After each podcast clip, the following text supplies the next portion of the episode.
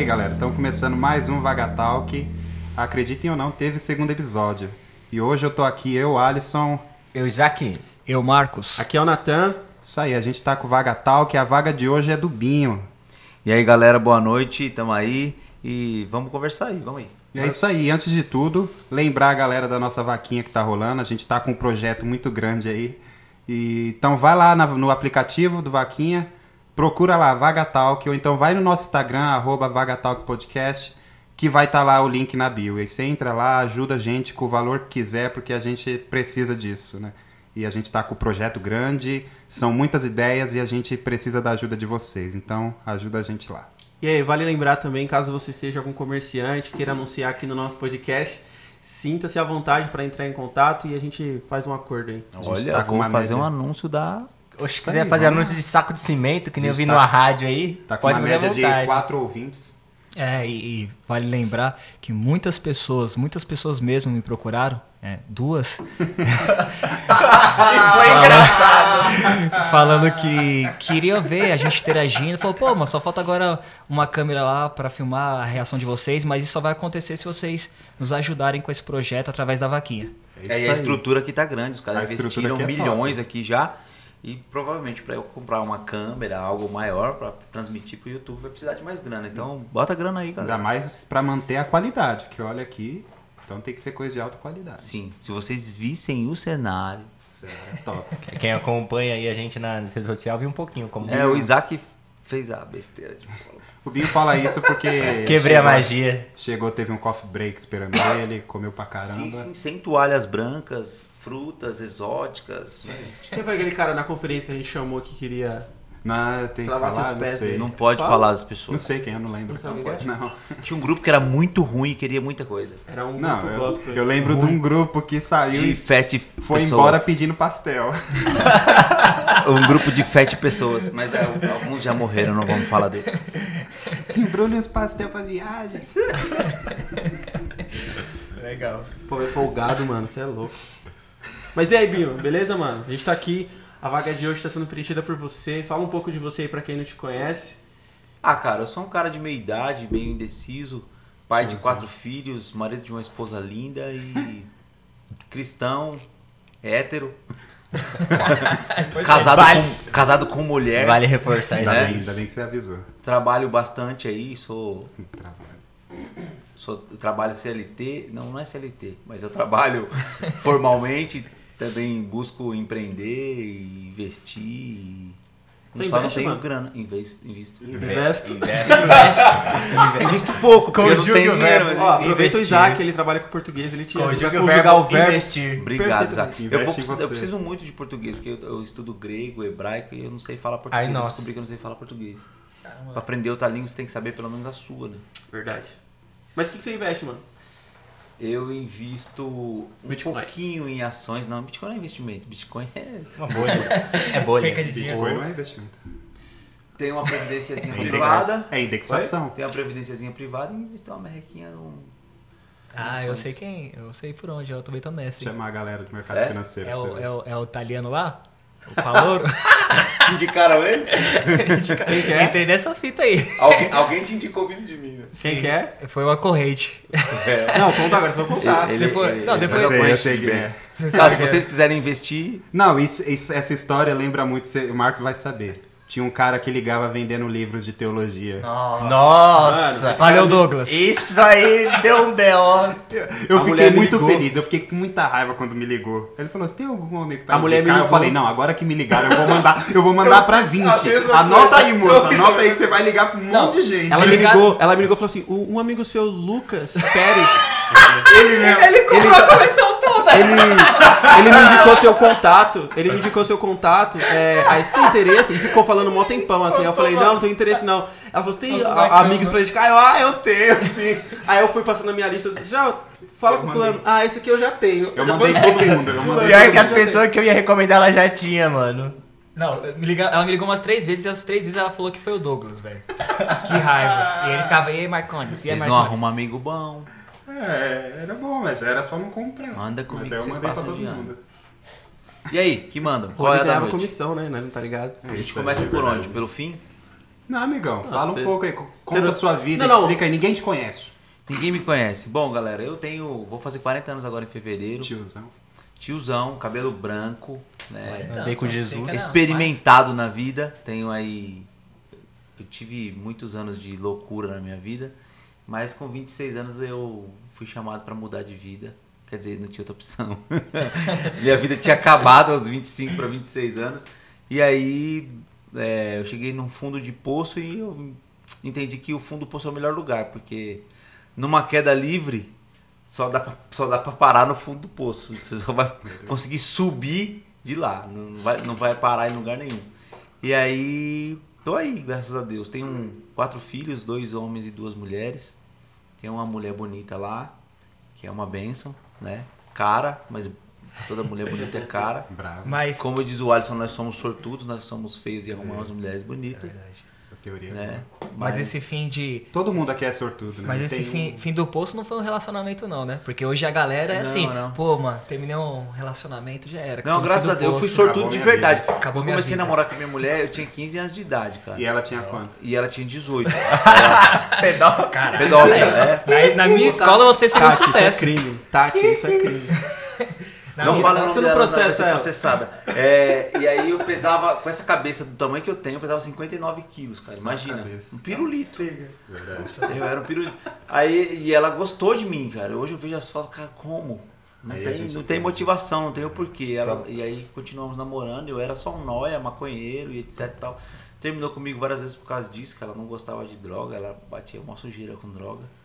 Mas eu insistia nesse, nesse ramo, fiquei aí uns 10, 11 anos e ela ficou aguentando tudo isso aí. Caraca, era a Tati? Você namorou com a Tati desde o. Desde os 15 Ô, anos. louco, velho. É. Nós Eu vamos fazer sabia. agora Amor Te Amo em dezembro. Não, é a vida 24 inteira anos dele, de namoro. Caramba, tirou você da escola. É, ela adotou ele, né? Você E a? Na verdade, na verdade, eu saí da oitava série por causa da Tati, cara. Ah, tá. Não, pra te, peraí, pra ela te não. buscar na escola? Essa eu quero saber, essa eu quero saber. Eu fiquei quatro anos na oitava série. É,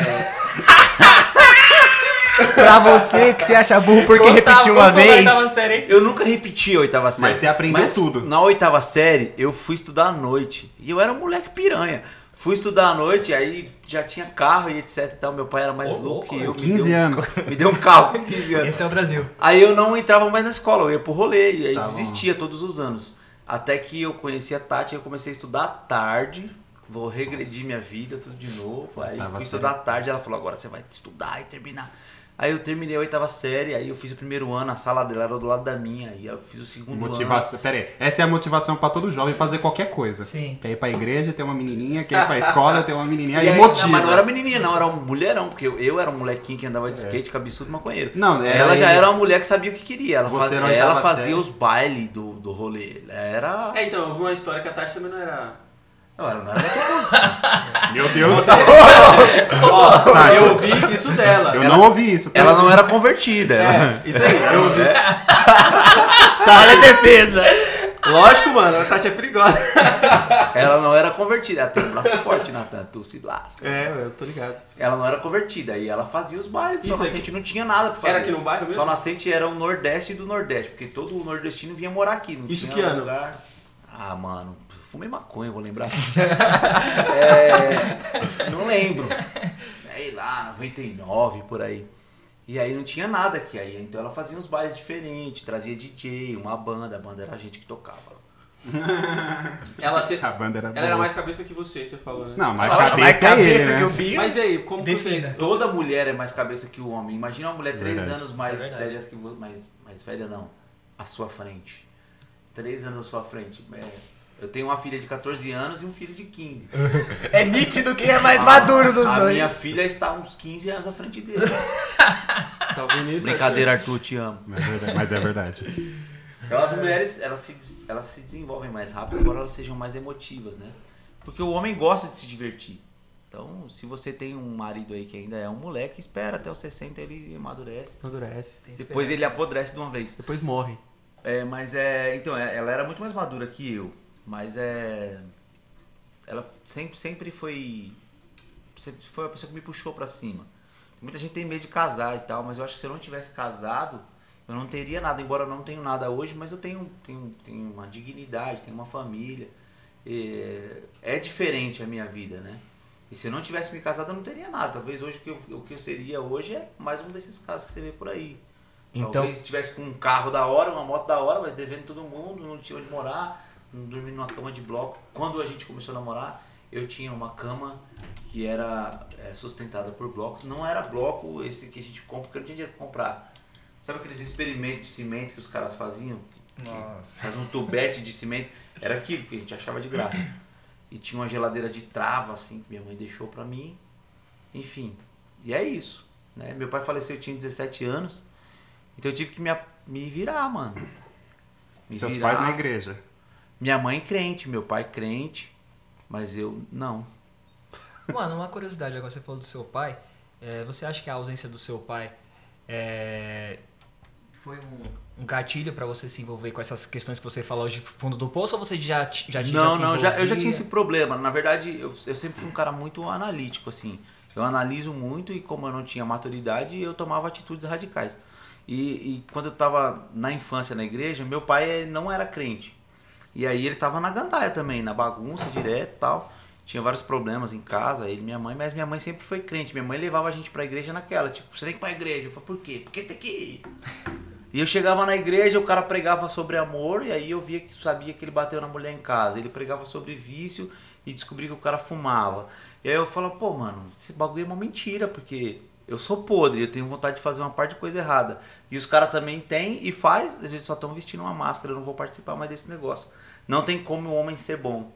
E aí eu, na adolescência, me revoltei. Sério que você pensou isso na adolescência, mano?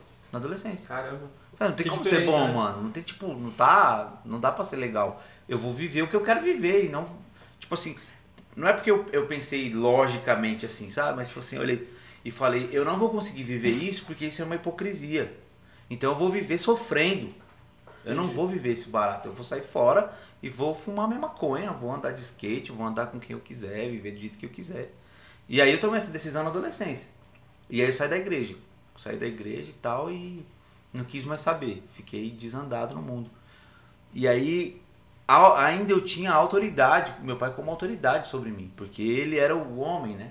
Embora ele né, não tivesse ali o tempo inteiro, mas a gente que é da geração mais antiga, você tem o seu pai como homem, Sim. Né? Autoridade e tal, e pá. E aí, quando meu pai faleceu, eu tinha 17 anos. Eu falei, "Ah, agora já era. Tô livre, ninguém manda mais em mim, ninguém toma mais conta da minha vida. Foi pior. Porque aí eu fui fazer tudo o que eu tinha vontade mesmo. E aí foi quando eu me afundei na cocaína. Me fez muito mal, assim. Foi quando me perdi total. Mas eu tinha uma ânsia muito grande de mostrar pra família, provar pros outros que eu ia ser melhor que todo mundo. Que eu ia ganhar grana e tal, não sei o quê. E eu trabalhei pra caramba. Ganhei uma graninha, mas logo depois eu perdi, assim. Perdi Você ganhava dinheiro com o que nessa época, Binho? eu comecei trabalhando. na- Quando minha mãe foi embora, meu pai faleceu, meu pai trabalhava com lotação. Ele, ele trabalhava numa metalúrgica, na Bosch. E ele começou a trabalhar com lotação. Então a gente tinha duas peruas. Mas eu ainda era de menor, embora eu dirigisse, trabalhava carregando o povo, eu era de menor ainda.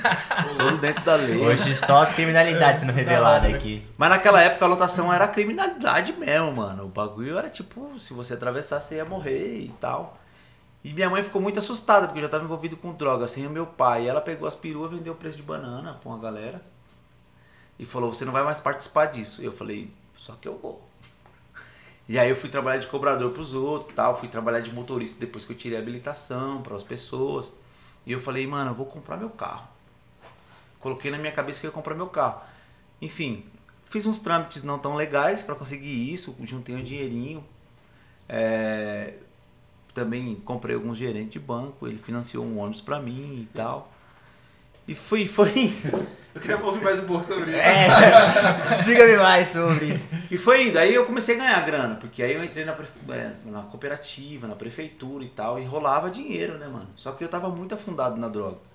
Você não sabia administrar isso. todo o dinheiro disso. que entrava, tipo, eu ia pra uma balada, eu gastava lá dois contos, três contos, Caramba, uma velho. noite. Naquela eu- época, hein? Naquela Que época. já era grana pra caramba. Mas eu ia falar Eu assim, não ganho isso por mês. ah, mano, pá, pô, a moleque eu tava, eu tinha 23 anos, 22 anos. Aí eu falava, ah, mano, é, amanhã cai mais, daqui três dias cai mais da cooperativa, mais um dinheiro e depois eu me levanto, eu não vou fazer mais isso. E caía? Dessa vez. É, a- caía tipo três dias, a quatro dias caía o, o valor que o ônibus ia rendendo. Só que eu não ia mais lá ver o ônibus. Deixava na mão do motorista, de cobrador. Enfim, largava lá, né? Ficava na- no rolê direto. E, e a prestação do ônibus era muito cara, tipo quatro pau e meio na época eu pagava, era uma fortuna. No dia de hoje é muito alto. Naquela época era muito mais. dinheiro. Aconteceu que o, o ônibus deu busca e apreensão, pá, perdi o ônibus, fui perdendo tudo, perdi de uma vez. É, não teve Essa ilusão ainda no bagulho mó triste ali. Hã? É, é um defeito, o rio da desgraça alheia. Não, mas tipo, foi, foi, muito, foi muito legal, porque eu era muito arrogante, Muito cara. Não, foi legal mesmo, foi, foi- me trouxe muito crescimento. Porque eu era arrogante, eu achava que eu era melhor que as pessoas, que eu podia pagar, que eu podia pagar inclusive o sofrimento da minha mulher. Eu saía, ficava cinco dias longe, aí eu chegava em casa, eu tinha um carrinho zero, aí eu falava, entra aí no carro, vamos passear. E aí levava ela num restaurante da hora e ela ficava assim no restaurante. Você vai cara de Não decepção. sei. E não, não conversava, não tinha uma amizade entre eu e ela. Na verdade, eu nem sabia que eu era casado. E tava lá, eu, eu, tava- eu vivia a minha vida de solteiro. Porque eu ia no rolê e o pessoal perguntava, oi, sua mulher? Vai, vou trazer bolo pra festa. Então eu era muito arrogante, né, mano? E aí a queda me levou à, à humilhação. Porque, tipo, não tenho mais dinheiro, não tenho mais carro, não tenho mais ninguém. Só ficou minha mulher do meu lado. E aí eu tinha que olhar pras pessoas com um olhar de humilhado, sabe? Tipo, pô, mano, arruma um serviço pra mim aí. O cara só paga os 5 reais. Tá bom, eu vou. Então eu, eu tive várias dificuldades que me ensinaram. Falaram, pô, você tem que baixar sua bola, você tem que ser menor. E aí eu reconheci o valor da minha esposa. Porque há muitos anos ela ganhava pouquinho e ela que segurava a casa. Trabalhava vocês dois, né? Ela, trabalha, ela trabalhava, porque o meu dinheiro não entrava em casa, mano. Já tinha o Arthur já nessa época? Tinha o Arthur, nenenzinho, recém-nascido.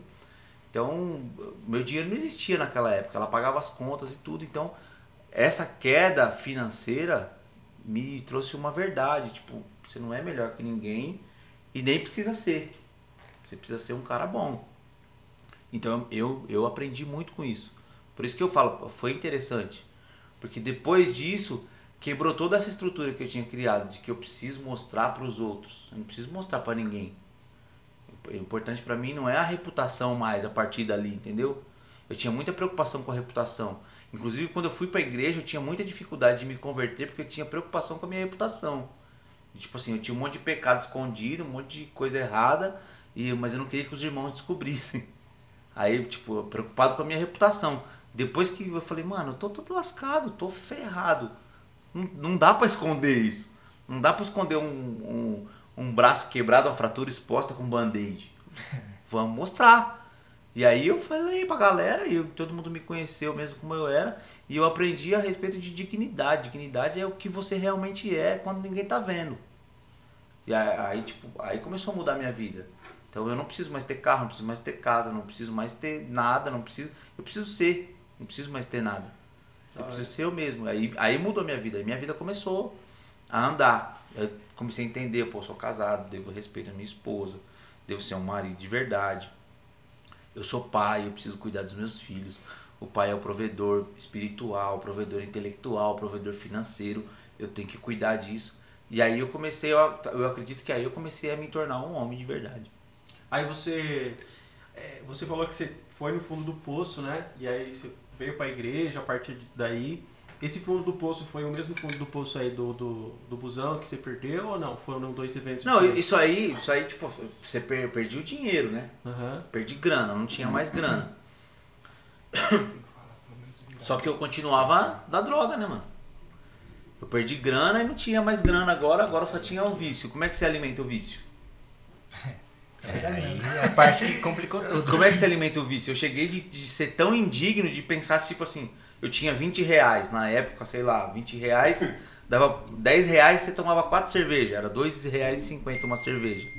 E eu, e eu cheguei a pensar, pô, é, uma cerveja é 2,50, eu vou reservar o dinheiro, 10 reais de 4 cervejas, vou comprar um pino de cocaína e ficar com ele aqui no bolso. Quando passar um cara que tem dinheiro e gosta de pó, eu vou chamar ele pra beber comigo. Não, empreendedor. Empreendedorismo Desde puro. sempre o empreendedor. Aí eu fazia o quê? Chamava o cara, vou tomar uma breja. O cara tomava uma breja, tomava duas, vamos dar um tiro. O cara, tum, acabava meus vintão, o cara gastava mais 600 mil reais comigo na noite e... Ô Bill, você Pô. falou aí que você envolveu com droga e tal, mas acho que pra quem vai ouvir, não sabe o quão fundo você foi nisso. Como, como Quão fundo você foi na droga? Dá, conta uns Então, histórias aí depois das- disso, depois disso, aí eu me aprofundei numa parte de coisa errada, né, mano? E mexi com tráfico, com, com tudo, com enganação de cartão de crédito, porque eu precisava manter o vício. Então, é- mas nada dava dinheiro, nada supria, porque é, é muita enganação, né? E aí chegou o dia, tipo assim, na lotação, na época, se você tivesse uma habilitação eh, categoria D, podia ser o cachorro. Você tava empregado, velho. Você ia dirigir. E os caras não queriam dar mais carro para mim dirigir. Então eu passei necessidade financeira, não tinha grana, não tinha dinheiro para comprar leite para meus filhos. E aí eu fiquei malzão, assim. Fui para casa de recuperação. E lá eu tive um encontro real, assim, com a realidade. Que eu tinha casa, tinha tudo, tinha esposa, um quarto quentinho e abria mão de tudo aquilo para ficar na gandaia, na bagunça, na desgraceira ali, na favela. E aí eu fui pra uma casa de recuperação que era um barracão no meio do mato, não tinha nada. Eu falei, o que eu tô fazendo aqui? Né? E, e tive um encontro com Deus lá. Deus falou, "Ô, meu amigo, essa é o que a vida que você quer.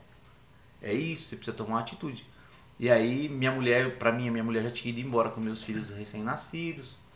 Eu tinha perdido tudo ali, não tinha mais grana, não tinha mais mulher, minha mãe não falava comigo, não via minhas irmãs, eu não tinha mais ninguém, né, mano? Eu tava no pior de tudo. Ô, ô Binho, me tira uma dúvida. É, algumas pessoas falam, e você que passou por isso, acredito que tem muita propriedade pra dizer. A, a pior fase seria essa desintoxica, desintoxicação. Desintoxicação. Desintoxicação.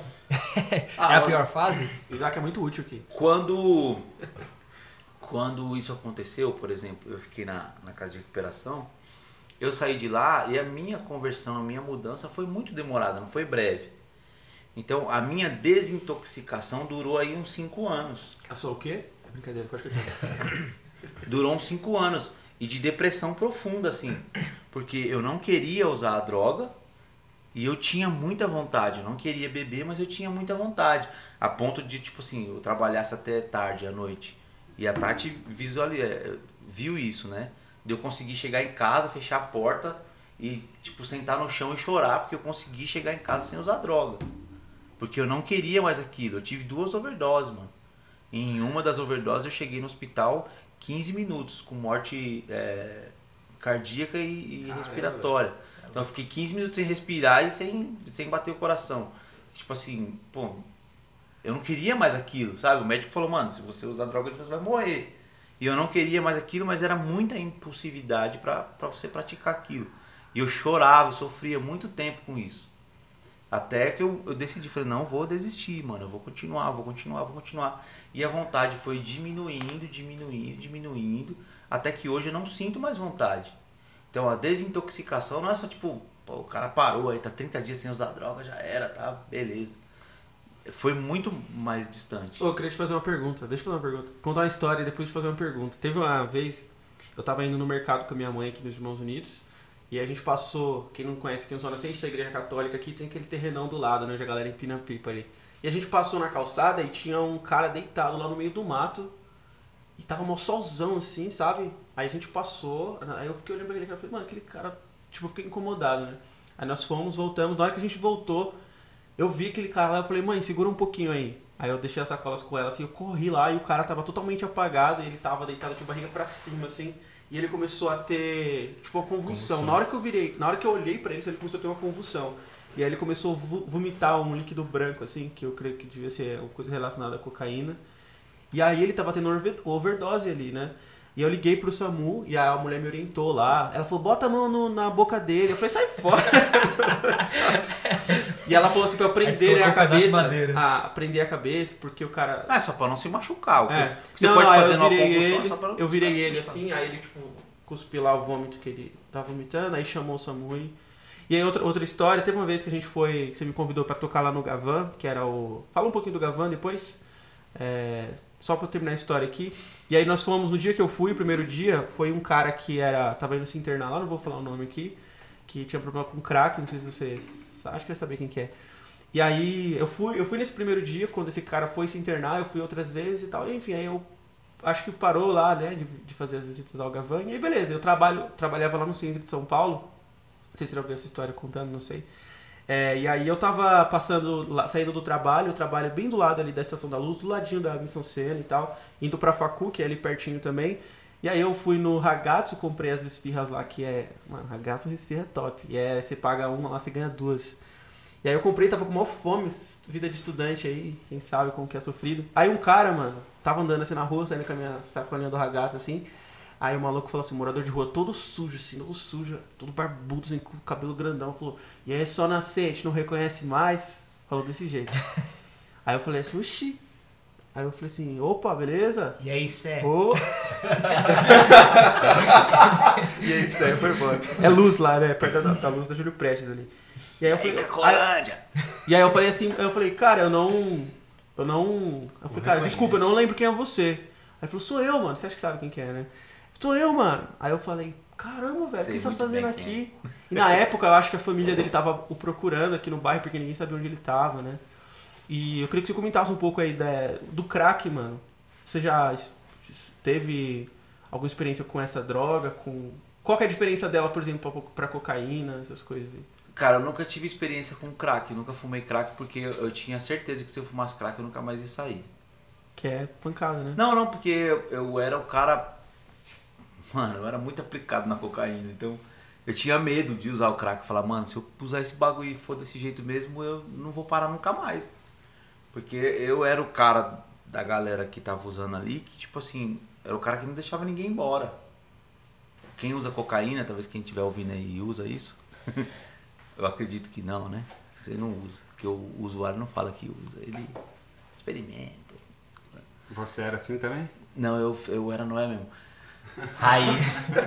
Aí, tipo assim, quando o cara é tipo vampiro, o cara usa cocaína a noite inteira, mas quando o dia amanhece, ele quer ir pra algum lugar, quer sair de onde ele tá, para as pessoas não verem ele, porque ap- aparentemente você muda mesmo. Quando você se olha no espelho no outro dia de manhã, você tá mais barbudo, tá com o olho mais fundo, você tá sujo. E aí você quer sair da rua e eu falava pros caras, não, mano, não vamos sair não. Vamos pra praia.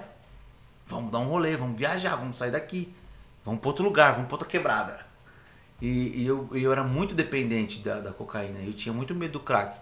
Mas eu tenho uma visão muito, muito difícil das pessoas entenderem a respeito das drogas. O crack, é, ele é muito, muito mais destrutivo visualmente falando. Você vê o cara destrutivo como pessoa, como... Mas para mim todas as drogas, desde as lícitas e as ilícitas, têm o mesmo valor destrutivo mentalmente nas pessoas. As pessoas se tornam dependentes. Qualquer, qualquer dependência que você tiver, ela é destrutiva e ela é difícil de você vencer. O cara que rói unha até sangrar, você fala pra ele, mano, para de roer unha. Olha o que você tá fazendo. Por que, que ele rói unha? Porque ele tem uma dependência. Isso vai fazer ele sofrer. Pô, não queria mais roer unha. O cara que é obeso mórbido. Fala, para de comer, velho. E tipo, não é simples. O O que, você acha da, da legalização das drogas, a pauta da maconha aí, que tá bem em voga aí? o que, que eu acho é muito errado. Não, é porque você Cara, já eu- tem experiência com Eu, eu sou averso à droga, porque eu sei o sofrimento que a droga traz. Então, por mais que o cara venha falar pra mim, ah, mano, é, maconha natural, não tem nada a ver. Aí tem os maconheiros crente, né? Agora tem, os maconheiros crente. Tem? Aqui Pô. temos algum aqui? Vamos ver. O que, que você Porque acha? os caras vão falar, nunca usei, não, não. a erva foi Deus que fez e deixou pra nós e tal. É, eu sou totalmente contra. Embora é, para uso medicinal, eu acho que talvez seria interessante, porque os caras vão estudar há muitos anos, não vai ser algo. O canabidiol, Né, né? Que se tem Agora- algum benefício, né? Porque... Agora, agora para uso recreativo, mano, de- é mentira, Não, recreativo. Tem a galera que, Que tá- recreação luta, tem? que luta justamente pra, pra parte medicinal, mas tem a galera que quer. Vocês sabem o que, que, que, Ah, que o cara faz, quer legalize, mano. O que, que é eu vi que um, que é a maconha? Um- que que é a droga. eu vi que um documentário sobre falando sobre o canabidiol, que é uma substância da maconha. E era uma mulher que ela tava super preocupada porque o filho dela tinha tipo muitas convulsões por dia. E ela via que o uso da o uso do canabidiol, não da, da maconha em si, mas do canabidiol tipo em cápsula, resolvia muito isso. E ela tava lutando pra com que esse problema fosse solucionado. Porque querendo ou não é aquilo que o Alisson falou, se se eu, eu posso usar para pro bem, por que não fazer isso, né? É. Você é a favor da maconha, Isaac? Só em uso medicinal. Não, o uso medicinal tem. Pô, você vê os caras desenvolvendo a vacina aí, ninguém quer aprovar a vacina, porque a vacina demora 15 anos para ser estudada e aprovada. Os caras fizeram a vacina chinesa aí em seis meses. Todo mundo. Os caras fizeram o vírus e fizeram a vacina pra vocês. Aí, ó. Teoria da conspiração aí, ó. Ô, Vinho, eu tenho uma pergunta pra você. Terra plana. É que eu tô. Manda. de- desde o começo aqui, eu tô. É plana, mas é redonda, tipo pizza. Vamos lá. é, hoje, você vê algum dano É zoeira, colateral tá, gente? é, de- Legal. de- do tempo que você ficou usando droga? Você vê em você. Hoje? É, Não. um efeito Pode crer, é uma colateral? boa pergunta. Hoje não. Nenhum? Hoje não. Os caras falam que zoa neurônio. Ah, zoa neurônio, você é louco, né, mano? Mas você pensar, zoa neurônio, você lê, zoa neurônio. A maconha vai queimar muito mais neurônios do que, do que o comum.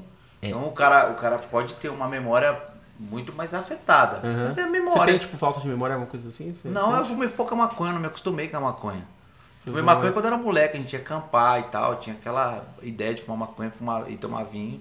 Fumar vinho. Vinho era mais da Fumar farinha, vinho? farinha de trigo. Tomar né? Mas só que eu ficava vinho. muito mal, mano. Com a maconha me fazia muito mal. Algum de vocês já usaram droga?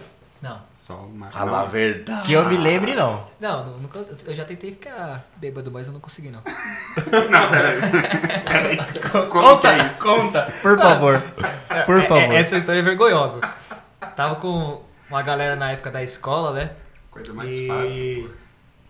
Mano, não sei porquê, velho. Comecei lá, a gente foi. Na época, talvez não sei se o Binho vai, vai saber onde era esse point, mas tinha. Na, na marginal tinha um. Posto ecológico. Um posto ecológico, ele mesmo. A gente ia lá pro posto ecológico, os caras colocavam os carros lá, bate, colocavam uns, uns black, uns funk lá pra bater, e os caras chapavam o coco, né, mano? Aí eu comecei a beber lá com os caras, e aí eu vi os caras ficando tudo bêbado, tá ligado? Chapar o coco é um termo muito legal, né, mano? E aí, Chaparam. e aí eu falei, mano, não tô me sentindo. Peraí, peraí. Como que é chapar o coco em inglês? Não tenho a mínima ideia. E aí eu vi os caras lá já ficando fazendo besteira e tal, né? Falando nada com nada. Aí eu falei, mano, por que eu tô normal? Aí eu comecei a falar com os caras, falei, mano, eu tô, de- tô de boa ainda. Aí os caras começaram a fazer umas bebidas fortes e tal. E eu bebia, bebia, mano, não acontecia nada. Aí eu falei, mas quer saber? Vou fingir que eu tô bêbado. Protegido de Jesus. que o vergonha, tá ligado? Eu ficava tipo fingindo que eu tava falando com a língua. Enrolado. É, enrolado. Eu ficava, é, mano, é, o bagulho é louco, é, é. E ficava dançando nada a ver, tá ligado? Mas eu tava passando vergonha, porque eu tava fingindo que eu tava bêbado, que é pior ainda, né? Mas eu, essa foi a única droga que eu, que eu experimentei. Eu tô nunca... Então, eu, eu, eu, eu não noto que tem alguma diferença em mim, mas, tipo assim, eu, eu vejo que.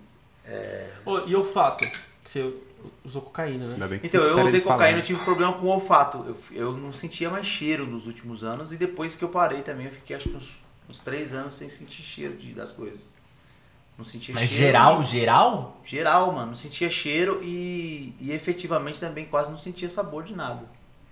Tipo, Sintomas do corona, hein? Tem, cloro, tem cloroquina aqui. 14 anos atrás. né? Então é. é, Agora eu, eu tenho. Tenho muito essa visão de que o adicto, o adicto é aquele que é adepto a. é Ser adicto a determinada coisa, né? Ser adepto a. Seu corpo se adequou àquilo. Então, eu- como eu falei, eu não era. Eu não me adequei à maconha porque fica- me fazia muito mal. Mas quando eu experimentei a cocaína, me deu um grau muito diferente no meu corpo. Então, meu corpo reagiu de forma muito diferente. Vai ver gente falar assim, ah, mano, falar que droga vicia é mentira, porque eu fumei maconha e não me viciei. Eu usei cocaína e não me viciei. Mas você vai ver o cara fuma cigarro.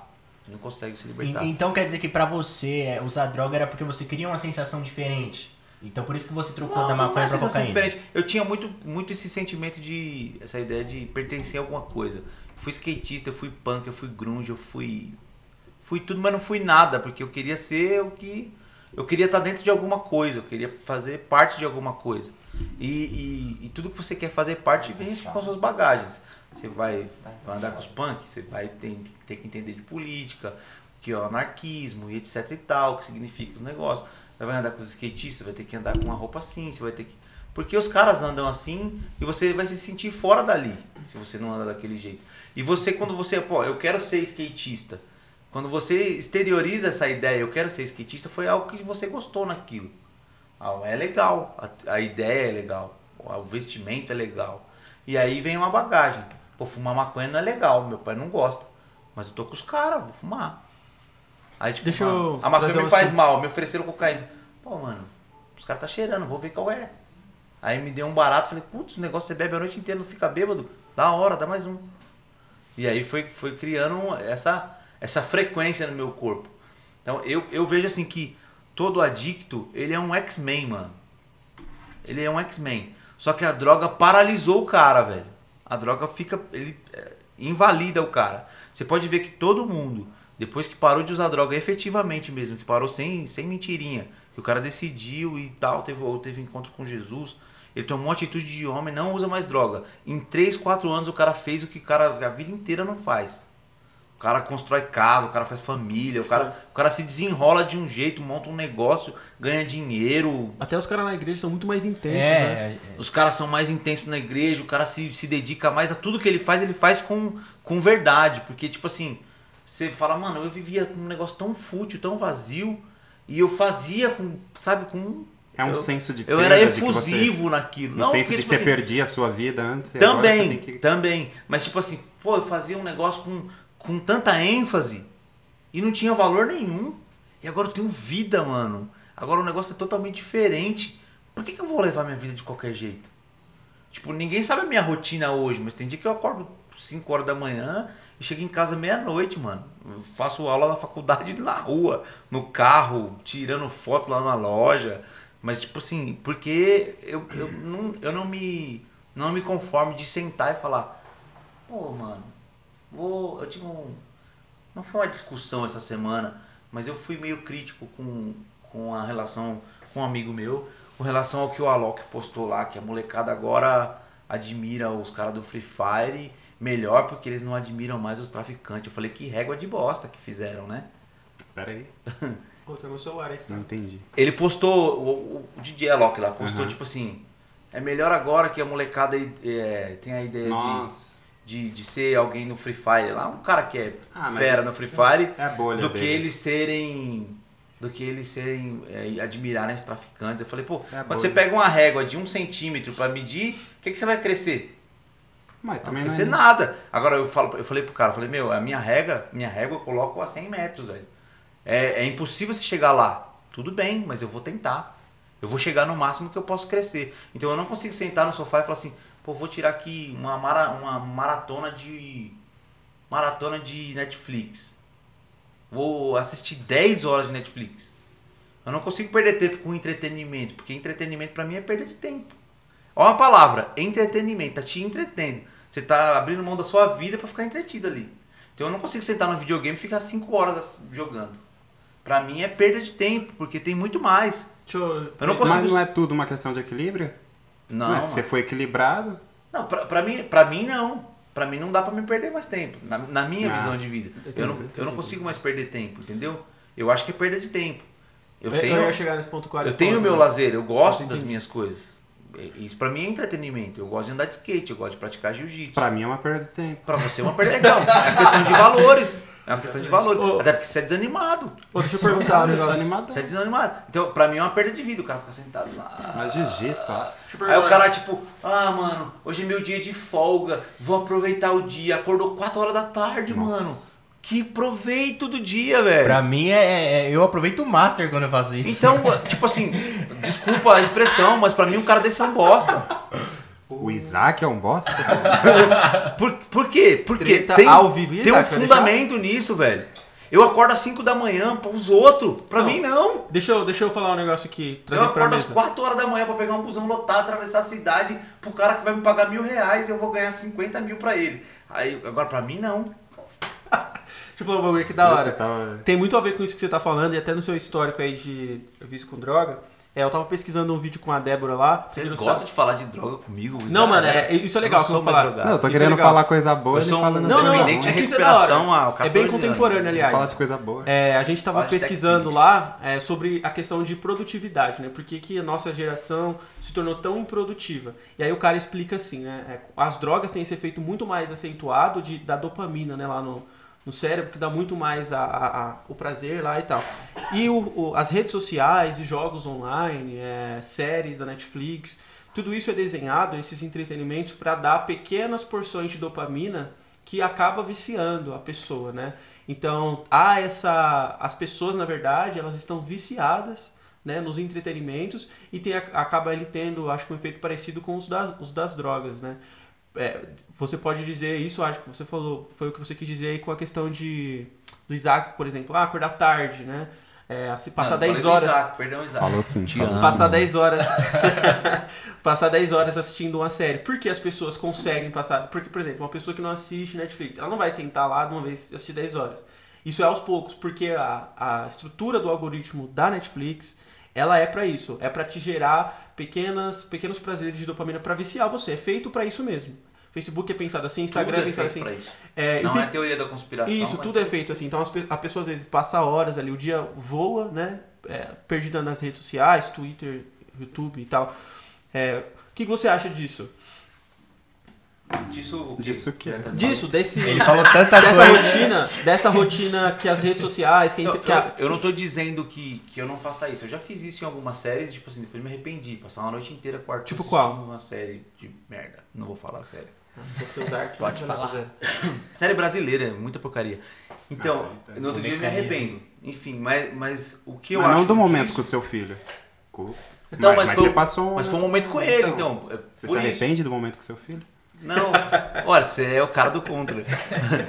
Mas não, não me arrependo por isso, mas me arrependi, tipo, pô, meu, passei muito tempo que eu podia estar dormindo à noite, que eu tô cansado, no outro dia eu fico zoado se eu não é dormir perda mais. de tempo. Não, é necessário, descanso é necessário. É desnecessário você dormir 18 horas. Sim. Assim, não é um Viu? urso, né, velho? Tudo é questão de equilíbrio. É questão de equilíbrio. Então, O que eu penso a respeito disso? Eu, eu, eu penso, tipo assim, pô, o celular, por exemplo.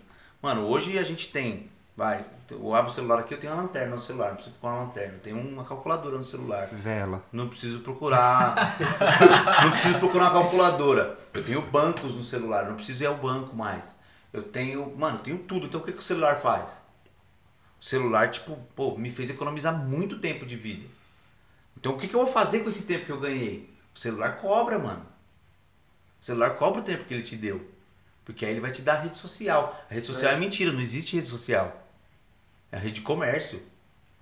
O Facebook, o Facebook faturou meio trilhão ano passado e esse ano vai fechar com um trilhão, velho.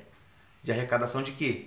De comércio, Propaganda. de propagandas. A televisão perdeu pra internet. Então o que, que o cara faz? O cara te vicia nisso. Você põe lá no É um, Facebook. é um outro local Estou- de comércio, né? Estou Porque me a vida sentindo normal já- triste. Aí o Facebook olha e fala: Ah, tá se sentindo triste. O que, que ele gosta? Compra pra ele comprar. Toma uma pegadinha do Silvio Santos. Pegadinha do malandro.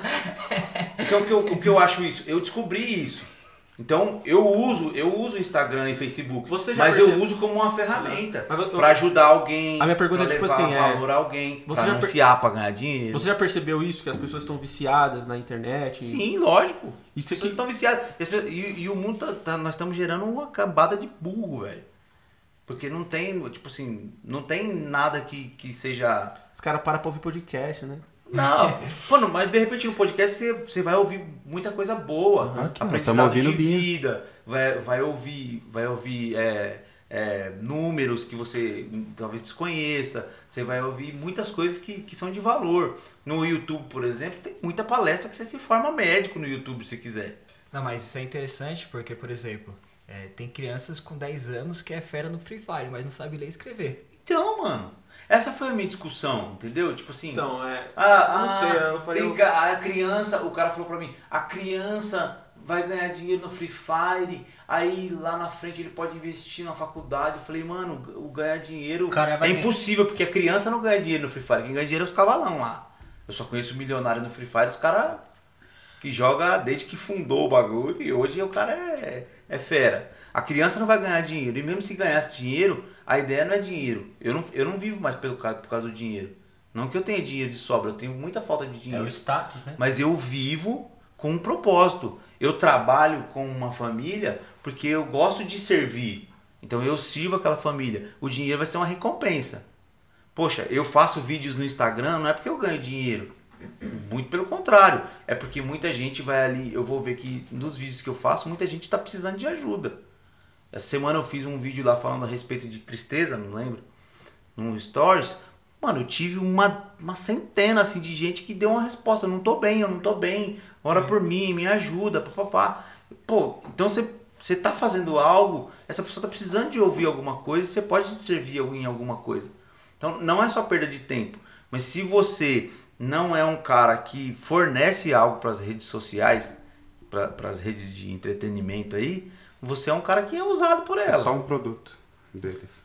Você Eu lembro, eu lembro uma época que era bem comum, principalmente no Facebook, quando começou a chegar no Brasil. Então, a- pelo menos dentro da igreja, era, era o discurso assim, ah, cara, sua rede social, seu Facebook tem que pregar, você tem que falar de Deus. Então, era comum a gente começava, postava um versículo, que era o que dava pra fazer no Facebook. Mas parece que isso se perdeu um pouco no Instagram, né? Você vê que meio os crentes, é, eles são mais entretidos com as outras coisas e se preocupam menos em oferecer Não, as algo irmãs, as de valor. irmãs é louca no bagulho. As irmãs põem foto sensual e põem Exatamente. versículo. O bagulho tá loucão, O velho. Senhor é meu pastor e nada me faltará. Deus cuida de mim. Uma foto de. Exatamente. Então, mas é- é- Biquíni. isso, isso que você Exato. está fazendo agora é uma geração de conteúdo, uma geração, uma geração de valor. Você está você tá, você tá criando algo, né? Então acho que falta muito isso de despertar, principalmente nos cristãos, de cara. Meu Instagram, quem tiver ali, eu vou, eu vou tentar alcançar. É uma forma, a gente tem que usar as ferramentas para pregar, né? Porque eu, eu Mas isso não dá audiência, mano. Por incrível que pareça, isso não mas dá nem por audiência. isso, mas nem por isso a gente vai eu não ficar faço pela audiência, entendeu? Eu faço por aquele que eu posso alcançar. Exatamente. Se for uma pessoa que tipo, me ligou essa semana e falou, cara, obrigado pelo vídeo, Exa- me ajudou exatamente, demais, me é, motivou, justamente. me tirou do buraco em que eu tava na minha casa e agora eu tô pensando diferente. Imagina Pô. aqueles cara que prega na cela. Legal. Aí um cara foi e parou e se converteu por causa dele. Cara, valeu Eu falo isso a muito. respeito da Bíblia, tipo o Ananias, mano. O Ananias não pregou pra ninguém, né, na Bíblia, só pro Uhum. Paulo. Só foi lá e, tipo, teve contato com o Paulo, falou, ó, Jesus mandou eu aqui, fi. Volta a ver aí, boa. São Paulo, Paulo, nós estamos aqui hoje falando de evangelho por causa do cara, velho. Então, não é, não, não é número, mas isso não gera número. Você vai ver o maior cara do Instagram, quem é? Nossa, Cristiano Ronaldo. O Whindersson Ronaldo. Nunes, velho. ele é do YouTube. Do- é. É, do YouTube. O Whindersson Nunes, qual o conteúdo que o cara põe lá, mano? Uhum. Não, é, é, a, é a preocupação com entretenimento, né? Mas aí a gente que, que entra nesse mundo, a gente tem que entrar e fazer barulho. Acho que falta a geração até de entretenimento cristão, alguma coisa bacana. Tem muito acho- pouco, são muito localizados, é muito, muito nichado até demais. Voltando ao assunto dos games lá. Por exemplo, se o Arthur falar assim, pai, eu quero ser gamer. Vai ser gamer, mano. Aí você não, tipo... Bata. Hã? Você vai ter algum tipo de restrição? Não, eu não tenho restrição nenhuma. Eu tenho Compra o computador. Muita gente fala pra mim assim, tipo, pô, por que, que você é tão duro com seus filhos? Eu não sou duro com Não é meus não, filhos, não é mano. mesmo não. Só que, tipo assim, eu, eu, eu explico pra eles o qual é a vida, mano. Eu não dou boi. Eu falo pra ele, porque a, a minha preocupação com meu filho é só que amanhã ele sai da minha casa e vai viver sozinho, filho. Que eu não tenho que ficar até os 40, 50 anos sustentando ele, preocupado com os problemas dele, com as depressão dele. Que ele saia dali decidido a ser um homem.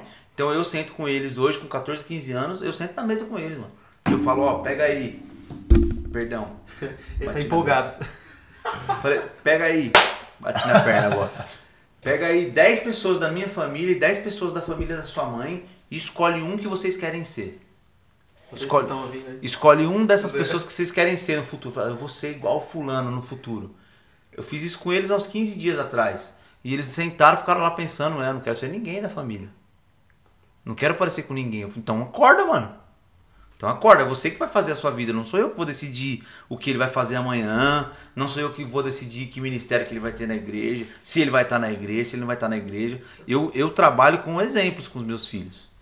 Falo, ó, eu vivo desse jeito, penso desse jeito, ajo desse jeito, tenho esse resultado. E aí você vai fazer o seu. Você vai agir dessa maneira, trabalhar dessa maneira, agir da sua maneira, e você vai ter um resultado que talvez você não espera. Tem uma galera, principalmente sobre pais, que, que tentam criar um. É o Natan. Fazendo, estragando o negócio. falam, muito, falam muito sobre criar o filho com uma certa liberdade. Você falou que seus pais, eles, eles te obrigavam a ir pra igreja, Sim. né? Então, te- teve uma época, principalmente, que os pais falam, não, eu tenho que criar meu filho com liberdade. Ele vai ser o que ele quiser ser, ele vai fazer o que ele quiser fazer e tudo mais. E até muita gente fala isso até sobre religião, sobre time que fala, a gente obriga o filho a torcer pro time, a gente obriga o filho a seguir a mesma religião. E tem gente que fala que isso é errado. E aí? Não, Você acha que tem que ser desse jeito? Obrigar é errado. Obrigar é errado. Obrigar é errado. Só que você precisa expressar o valor. A, a pessoa precisa entender. A pessoa, eu digo a criança, precisa entender o porquê ele está fazendo aquilo. Senão não vai fazer sentido para ele amanhã. Eu tô fazendo para agradar meu pai. Quando ele tiver as ideias, ele vai falar: Que, mano, meu pai que se lasque. Ou quando você morrer, ele vai falar: Ixi, sai fora. Você não passou conteúdo nenhum para ele. Você Uhum. Não quis- viu o valor nisso. né? Você quis que, que, como- que e ele como- fizesse aquilo que você quer. E agora, uma dica de você que tem quatro filhos e pelo menos os dois mais, os dois mais velhos, falar dos dois mais velhos que a gente tá mais próximo, são crente. Como os pais aí tem que fazer para os filhos verem Eu- eu valor, acho se que não- apaixonar por não isso? existe uma receita. Mas se você é apaixonado por aquilo que você faz, cara, por aquilo que você é, as pessoas têm que reconhecer isso. Não adianta, se você é original, não tem como as pessoas dizerem o contrário. Eles podem tentar tacar pedra, mas você continuou, mano. Você não é uma pessoa, não é um super crente e você também não é um cara que fica variando. É, uma, é ruim, é bom, é mais ou menos. Não, se você mantém a sua, a sua caminhada e, e, e as pessoas têm que reconhecer, falar, pô, aquele cara é constante, cara. Esse cara não é um cara inconstante. Ele não é um super crente, mas ele também não é um pecador desgraçado que tá toda hora tropeçando. Ele é um cara constante, ele mantém. Os seus filhos vão olhar isso. Obrigado. Então, já dá pra lançar aquela, é, aquela pergunta polêmica Não, não, dessa eu- do, do Porchat. Eu tenho, eu tenho uma antes pra Esse Os seus filhos vão, os seus filhos vão observar isso.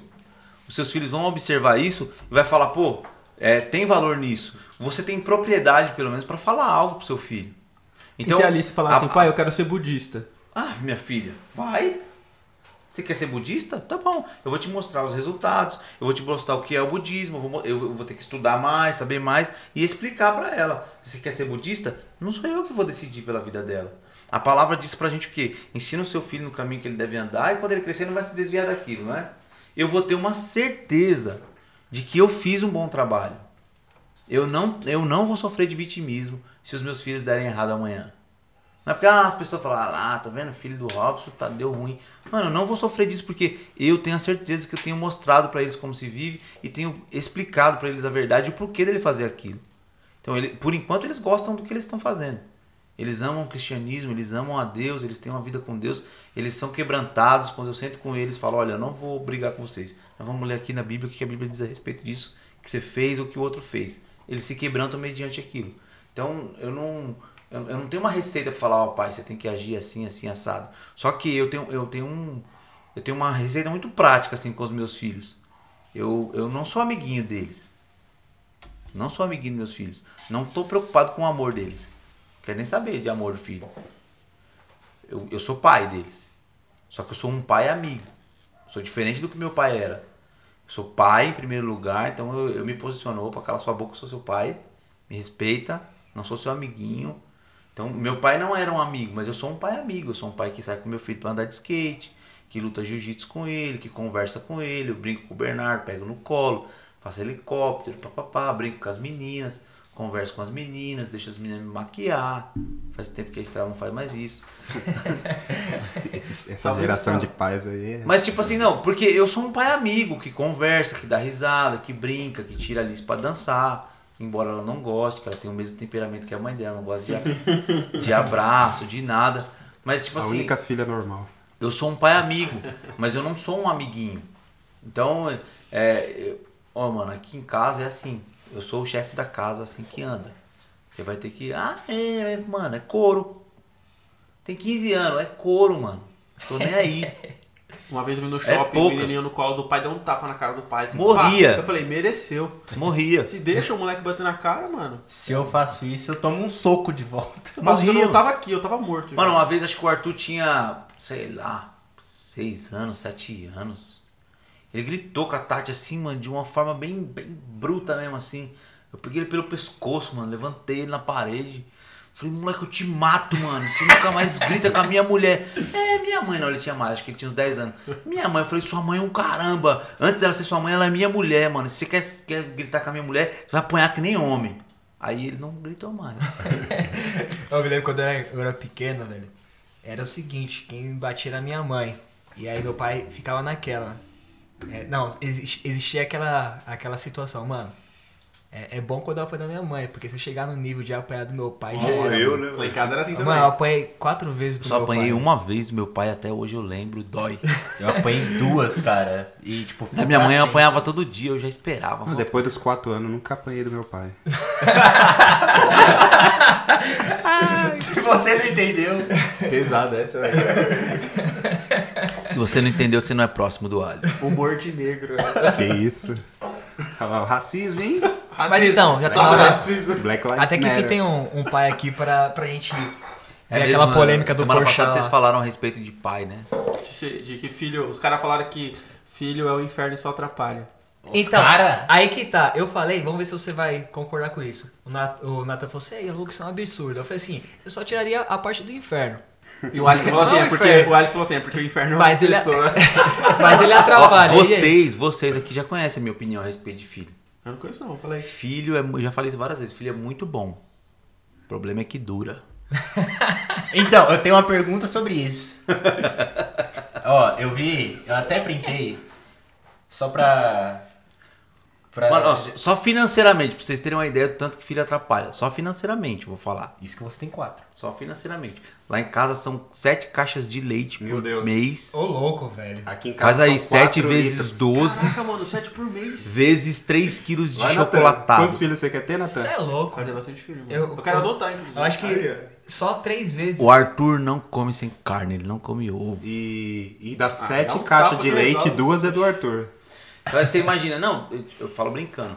Mas só que, tipo, filho é uma bênção, porque é uma motivação pra mim. Porque o, o que eu busco fazer é por eles, para que eles não passem necessidade, para Então eu, eu me esforço muito mais. Então se eu for fazer uma conta financeira, por exemplo, ah, se eu não tivesse filho, quanto eu teria economizado até hoje? O Arthur tem 15 anos, a Alice tem 14, Stella tem 9, o Bernardo tem 7.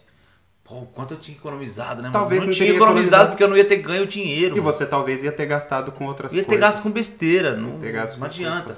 A gente vê assim quando quer comprar, sei lá, eu quero comprar um celular mês que vem. Fala, pô, se eu tivesse economizado todo Então, o dinheiro ó. que você gasta com o Nelsoro, fala, pô, eu ia gastar com A, chocolate. a economia é, é- a economia é muito imbecil, você não, você não ia fazer economia. Tempo, pô, você precisa dedicar tempo. Só que eu, eu não tenho meus filhos para que eles sejam herdeiros meu. Eu tenho a ideia dos meus filhos que eles vão ser meus sucessores. Então eu tô treinando gente, mano. Essa é a ideia que eu tenho. Eu tô treinando gente. É, eu não lembro com quem uma vez na igreja falou: Ah, eu tenho um filho nessa época, nesse mundo de hoje, tão difícil, não sei o que. Eu falo, mano, o traficante, o noia, que não tá nem aí com nada, mete filho nos 5, 6 mulheres aí, moleque que é sem pai, na favela, no tráfico. Mano, o mundo tá sendo cheio de porcaria quem tem boas ideias não tem filho. Os casais estruturados hoje é o quê? Um, um filho. No máximo um casal de filho. É na Europa, né, que tá acontecendo esse movimento de por conta dos cristãos não terem muitos filhos, a média eu acho que é um filho por casal. Os muçulmanos, por sua Não, o vez, têm cristianismo cinco, sumindo, né? sete, Não, oito. mas em todo lugar isso cristianismo tá acontece. caindo. no, no nosso no Brasil tem isso, só que ninguém tem, um- não tem um, um índice, não tem ninguém que contabiliza isso. Só que você vai numa mulher, vai, a mãe, agora não pode falar mais mãe solteira, né? As feministas pegam a gente. Mãe sem marido. Você vai, você vai num, num- numa periferia, numa comunidade, porque não pode mais falar mais favela, e encontra uma mulher mãe solo. né? Single. Quan- É. Mãe single. Quantos filhos ela Cantora, tem? né? Você vai ver a mulher lá tem seis filhos de três pais diferentes. E aí, mano? É, pô, eu, tenho, eu, eu moro numa casa num- num- de família tradicional. A gente senta à mesa pra almoçar e conversa a respeito de vários assuntos com mãe, pai e filhos, com horários, etc. É muito difícil de você criar um filho. Imagina você ser criado fora disso. Que estrutura você vai. Hoje, hoje a gente viu um. Hoje eu vi um menino na rua e eu falei pra Tati, né? Falei, poxa, esse menino e o irmão dele são tão bonzinhos, meu. Tinham tudo pra dar certo, só que os caras deram errado mesmo. Porque são filhos de uma mulher que não tá nem aí com nada, com dois pais diferentes, abandonaram os moleques, os moleques cresceu sem referência, sem nada. Então você vai ver quantos estão assim no Sol Nascente. Tem muita gente vivendo assim, aqui no nosso bairro. Você vai ver na realidade de São Paulo, a periferia é muito maior. E a gente que é crente, que tem uma lucidez, que tem uma direção, que acredita em algumas coisas, a gente quer mudar o mundo lá fora, mas a gente não quer fazer nada aqui. Tipo, ah, eu sou preguiçoso, ah, vou ter filho, é caro, é demorado, é difícil. Não, eu vou criar gente, mano. Eu, vou, eu, eu quero que os meus filhos sejam meus sucessores. Eles vão olhar e falar, pô, meu pai foi um grande homem. Você assim. Todo mundo aqui tem qualidades que admirou no pai ou na mãe. Verdade. Olhou e falou, pô, verdade. tem uma qualidade que eu admiro. Eu tenho uma qualidade que eu admirava meu pai. Meu pai era honesto, mano. Honesto. Ele não roubava nada de ninguém.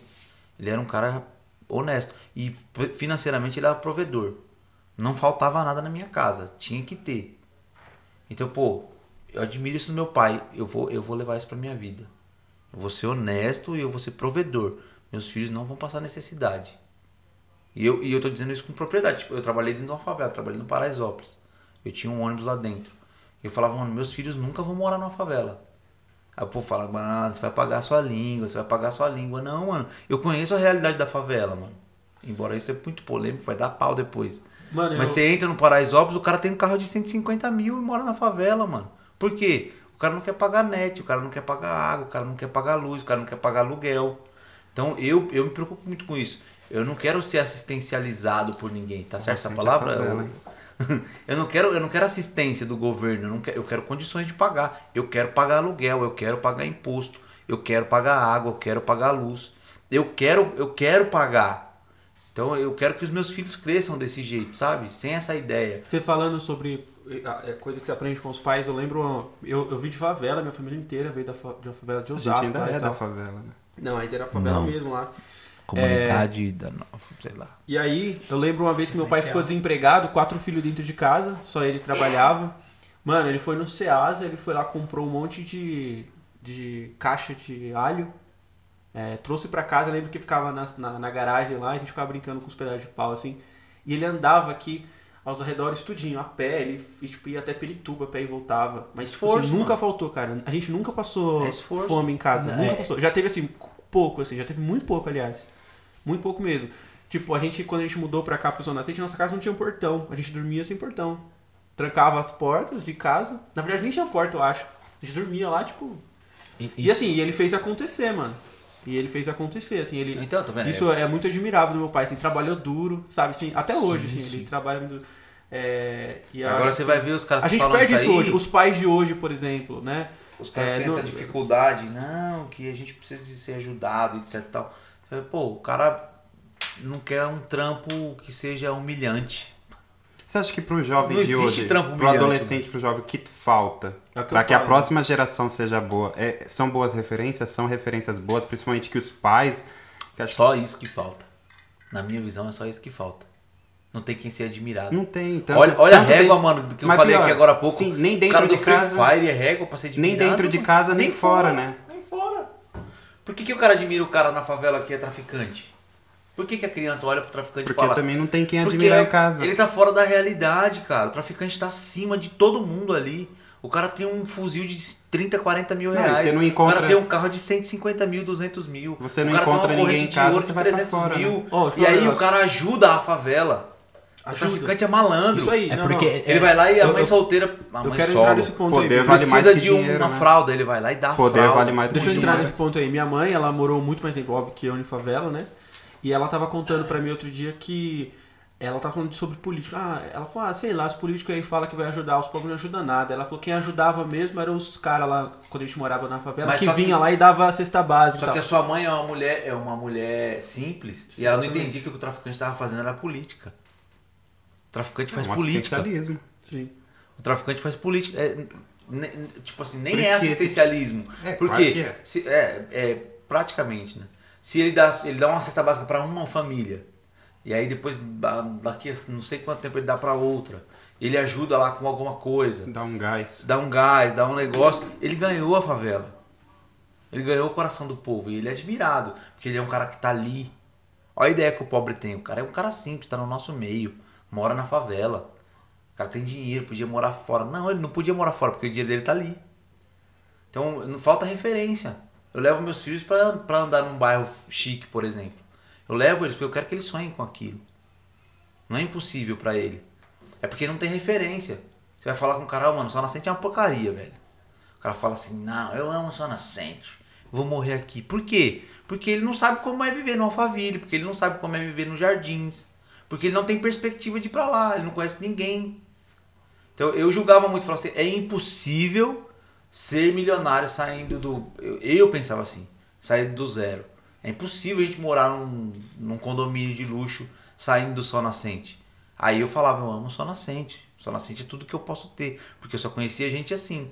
Depois que eu conheci gente que saiu daqui, daqui do sol nascente, e ganhou dinheiro e foi pra fora. Depois que eu conheci gente que saiu da favela e é milionário, eu tenho dois amigos que, que são milionários, mano. E saíram da favela do Peri, velho. Os caras são milionários mesmo, bagaça no dinheiro, não é pouco dinheiro. Então os caras saíram da favela. Ah, meu, pô, foi um. Não, não foi. O cara foi lá fora e viu alguém e falou, puxa, eu posso ser igual esse cara, velho. Não é, não é ser como é que fala? Tem inveja. Mas é olhar falar, não, eu, é um exemplo. é ter um né? É parâmetro. almejar, mano. é ter um parâmetro. E, e, e as nossas crianças não têm parâmetros. Não tem parâmetros. Os homens honestos de hoje são bosta, velho.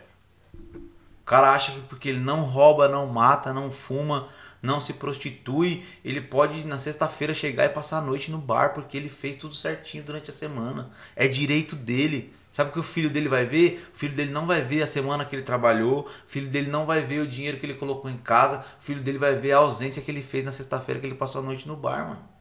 Esse é o exemplo que vai ser aplicado. Agora falando muito pro jovem, assim, juntando a- o jovem com a rede social, né? Ele tem muito como referência os caras do Free Fire, porque ele passa a semana inteira na internet, ele vê o Whindersson Nunes, É ele vê o Felipe Neto, ele vê todo mundo. Não, e o pastor ele só vê no domingo. E olha lá, quem você acha que vai ser a referência dele? O cara que ele vê toda semana, que mostra a casa dele, mostra o que tem, faz tudo ali? Ou o cara que ele só vê quando ele vai no ambiente lá? Por isso que eu falo que é importante a gente estar. Por isso você fazer isso no, no Instagram, faz mesmo. Porque todo mundo tem que te ver a semana inteira. A gente tem que também criar essa referência pro jovem de que, pô, a gente, a gente ir até ele, né? Porque o jovem ele Sim. tá, ele tá todo Sim. dia na rede fui- social e por que a gente não vai estar lá? Eu fui, Não. eu fui muito despertado Tem que essa até semana atrás deles, Muito, muito atrás mesmo. deles. Porque tipo, eu tenho muito conteúdo, assim, embora, tipo, às vezes a gente fica assim contente. Ah, o cara parece Você arrogante, tem experiência, mano. mano. O cara arrogante tem muito conteúdo. Eu tenho, mano. É, isso é uma Você tem- chance da gente Eu fazer tenho algo. muito de conteúdo, a gente uma tem coisa. muito conteúdo, mas a gente regula, velho. Sabe por quê? A gente, a gente não se acha bom pra passar. Ah, gritar Aí a gente inteiro. deixa os caras fazer um monte de besteira e os caras tá passando Exatamente, exatamente. a falta de conteúdo deles. Exatamente. É que nem eu comecei a observar muito isso quando eu comecei a fazer algumas coisas relacionadas ao meu livro, que eu criei uma página no Instagram e lá eu falava uns devocionais e fazia algumas coisas. E por consequência, alguns alunos meus começaram a me acompanhar. E tipo assim, é, eu normalmente, como eu tô em sala de aula, eu vou falar do que eu dou aula. Não vou, infelizmente, não vou Sim. poder falar. E aí eu vi, tipo, gente chegando e falando, mano, Isaac, era isso que eu precisava ouvir, meu. Era isso que eu precisava. Tipo, é, é o que você falou de de estar e fazer, e fazer a diferença na rede social é, é muito interessante. Porque você vai influenciar o cara assim, porque é, quanto mais você tá lá e você postar mais coisa, mais ele vai te ver e vai ter você como como referência ou como algo do tipo, porque você tá lá mostrando pro cara que é um conteúdo, digamos assim, bom. Que nem uma vez eu recebi uma mensagem no, no, no Instagram que até eu fiquei surpreso. O cara chegou pra mim, é, e tipo assim, uma pessoa que eu conheço que tem uma história lascada pra caramba.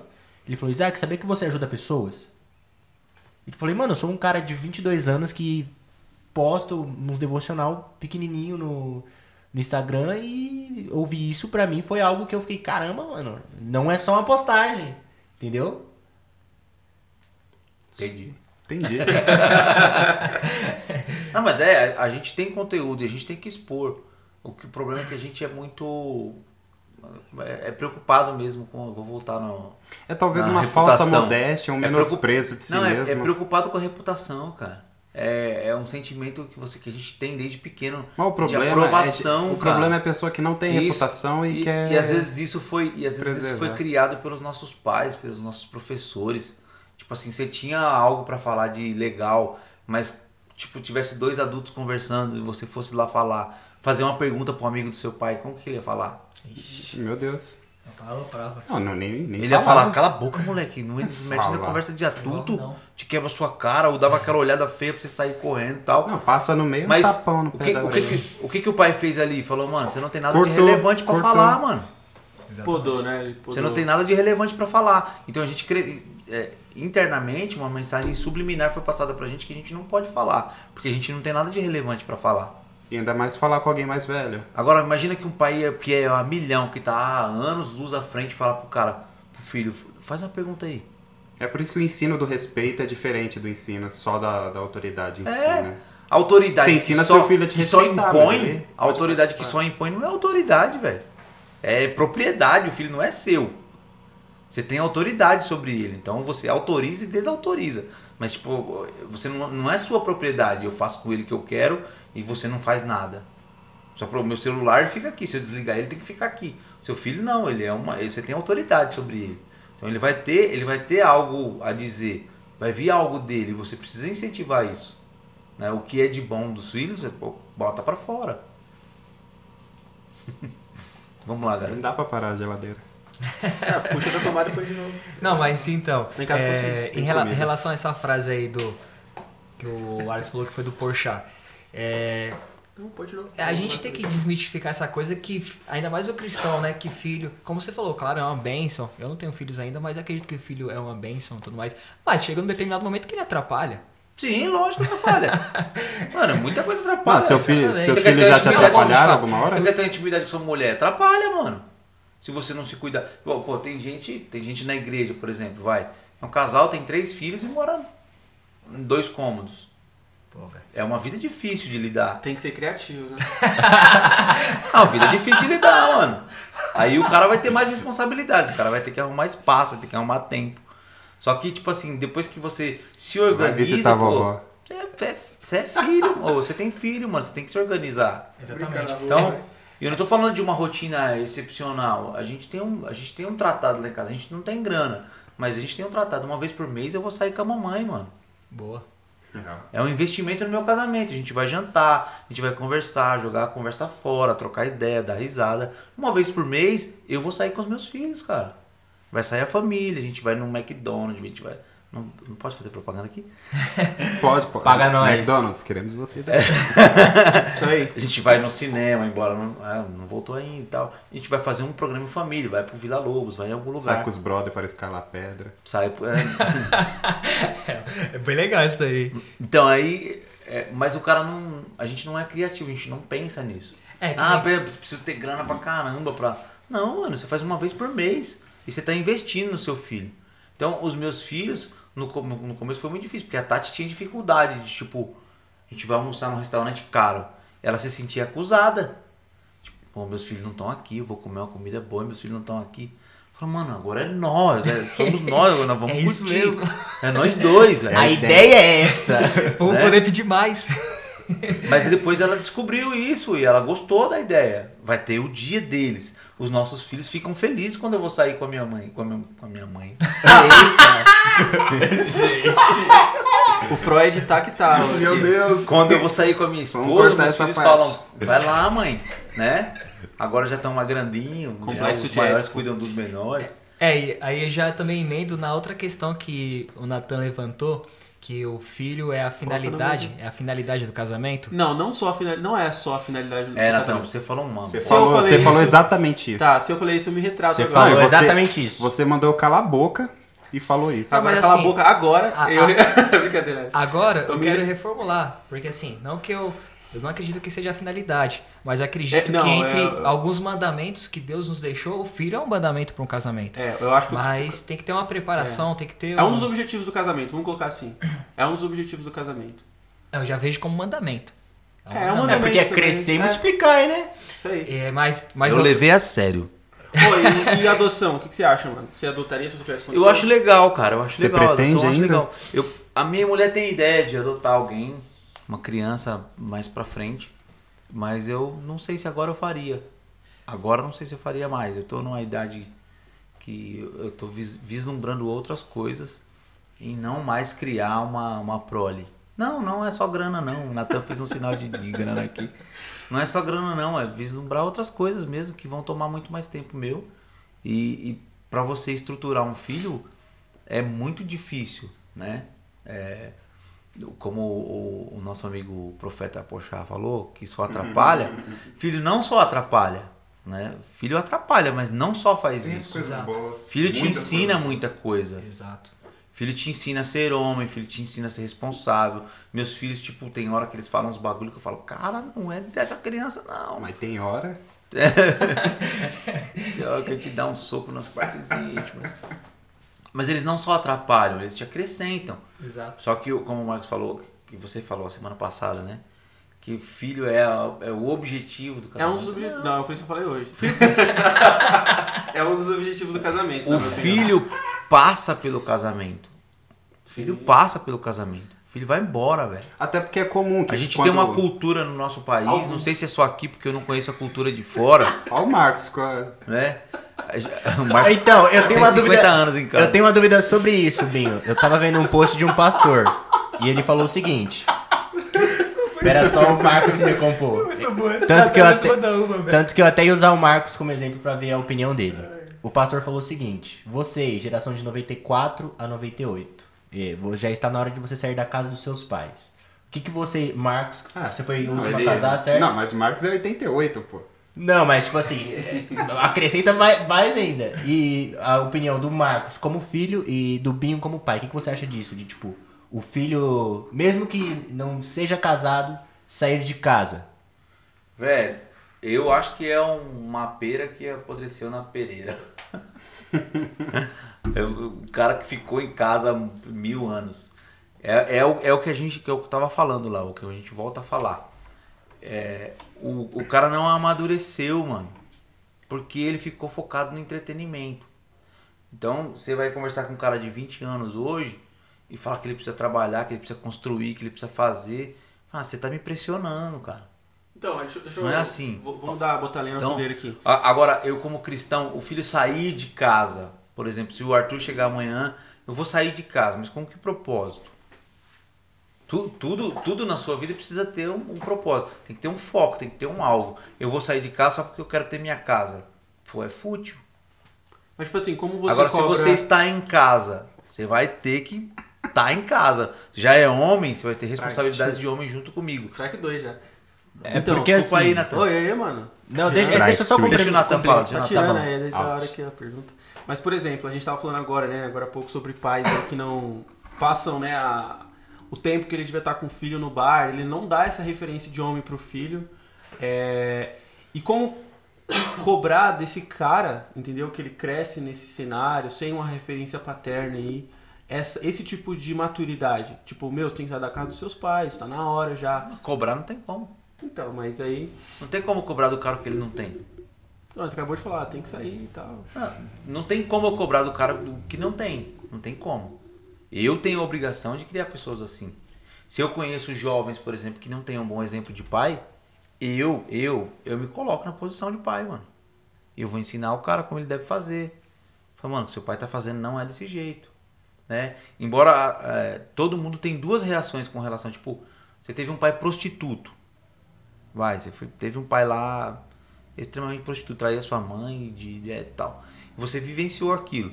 Você vai ter duas relações, duas, duas reações referente a isso. Ou você vai ser um prostituto, que é o mais fácil, ou você vai rep- repudiar a prostituição.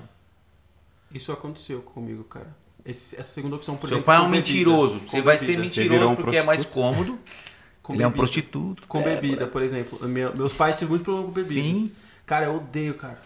Odeio. Principalmente cerveja. Eu, eu lembro quando eu era criança, me- meus pais falavam assim, vai lá no bar tal e compra garra- seis garrafas de cerveja. Mano, eu vinha torcendo. Eu vinha, tipo, Pra trajeto torcendo pra tropeçar e quebrar tudo, assim. Aí na hora que eu ia dormir, eu ficava imaginando assim, nossa, Ainda ia tomar um cacete. Tomara que ia tomar um cacete, já mesmo. Eu ficava imaginando assim, imagina, mano, tocar jogar uma bomba lá na fábrica de cerveja pra destruir essa desgraça e aniquilar. Nossa, Natan. Porque é- cria essa versão. Ele Não, faz cara, de santinho, Não, né? ele parece os meninos de Suzano, bicho. Se continuasse assim. Ô, louco. Essa Olha, você vê que brincadeira pesada, mano. Não, as coisas que você fala, que é jogar Não. bomba, matar as crianças na escola. que bomba na escola, eu falei assim, fábrica da, da cerveja lá e tal. Então- Por quê? Porque isso me fazia muito mal, por exemplo. Eu observei muita muita falta, entendeu? Por causa disso. Então, qu- quando eu noto isso, tipo, eu conheço muito jovem, embora eu já não seja mais jovem, Há muito Ah, é, tempo pô. atrás. mas eu conheço muito jovem. Quando eu Garotão. noto isso, eu vou apontar aquilo no pai dele, porque ele tem o- como referência o pai, não adianta, o que é bom, o que é ruim.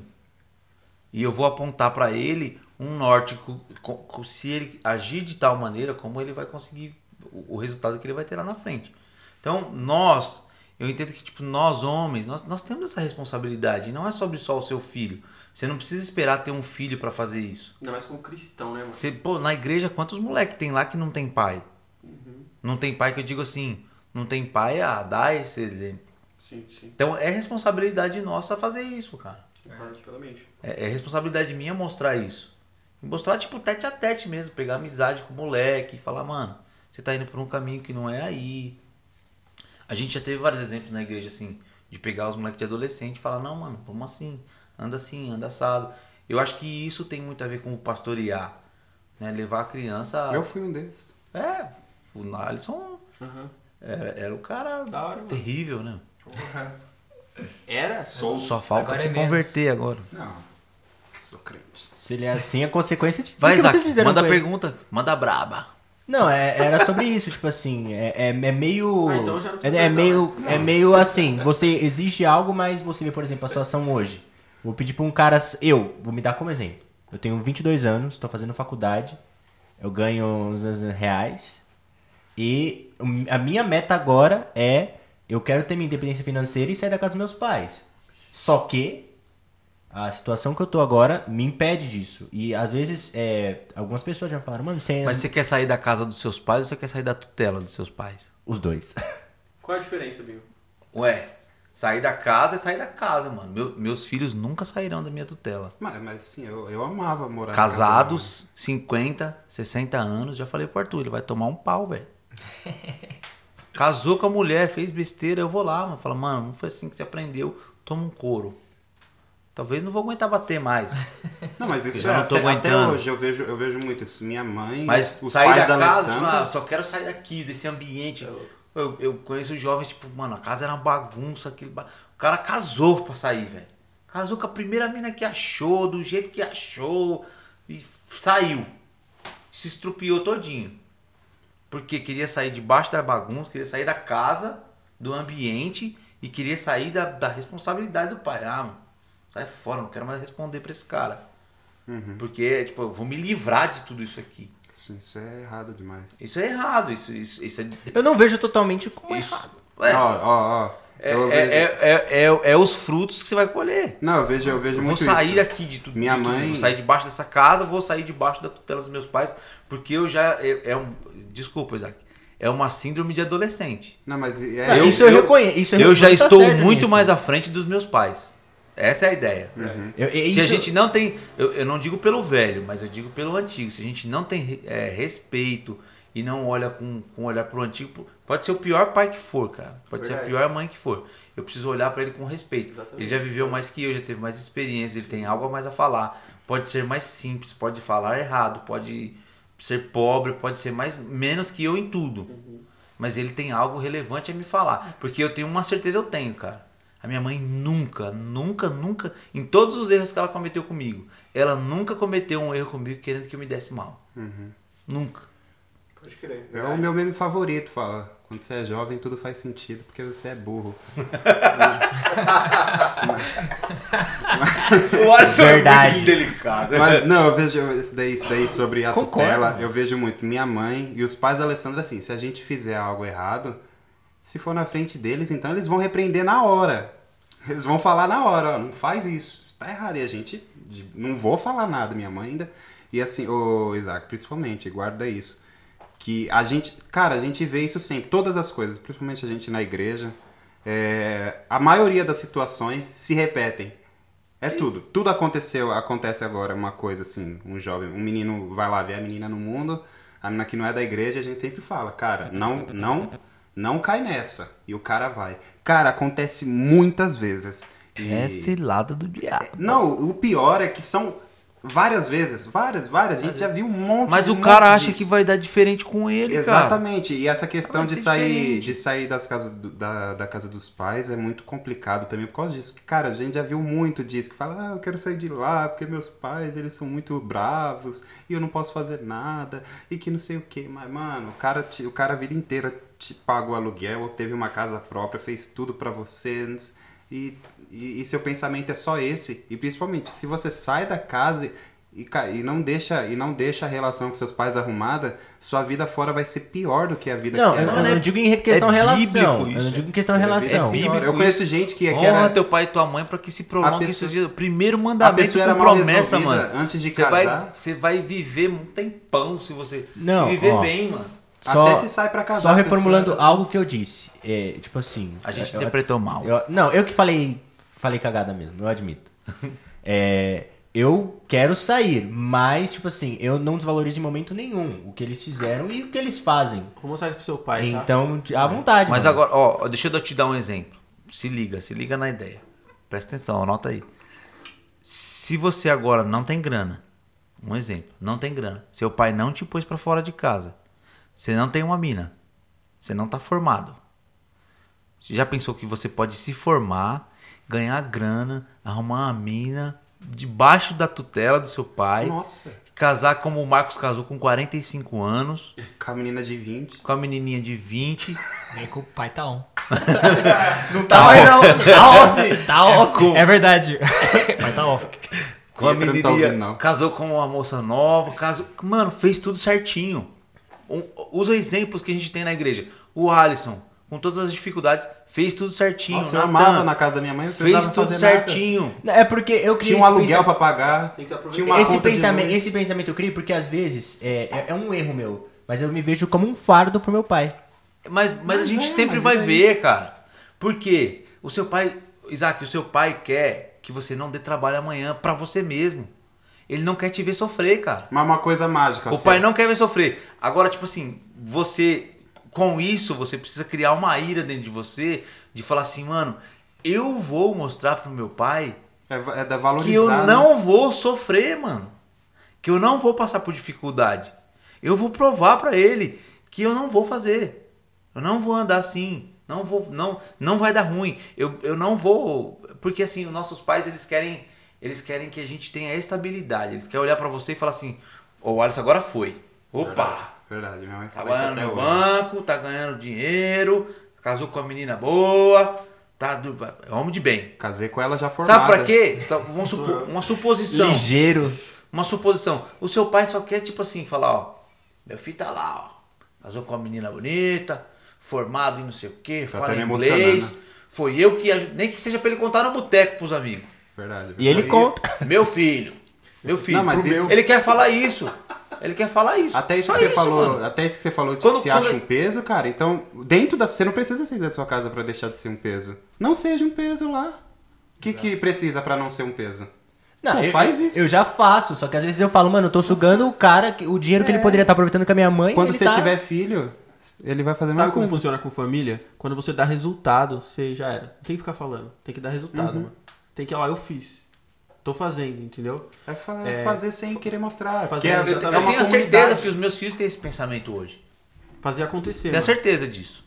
Porque eles não têm, eles não entendem ainda o jeito que eu cobro eles. Embora toda hora, toda hora que eu dou uma bronca neles, tipo, por que que eu dou uma bronca que você não fez o bagulho direito? Porque eu não quero amanhã estar lá com meus 60 anos, lá em, sei lá, em Aruba com a minha mulher, o Arthur me ligar e falar, ô pai, deu uma cagada aqui, vem aqui. Entendeu? Tipo, você fala, não, é homem. E eu tô vendo o Arthur pra caminhar pra isso. Quando ele chegar com uns 22, 23 anos, o cara já vai se virar sozinho, velho. Eu tô vendo ele se, vi- sabe, tipo assim, se virar sozinho em todos os ambientes. Que você dá toda Porque- a base, todo o suporte Porque agora, né, eu que aprendi, aconteça. Isaac, tudo sozinho, cara. Tudo sozinho. Eu aprendi a cozinhar porque eu tinha que comer, mano.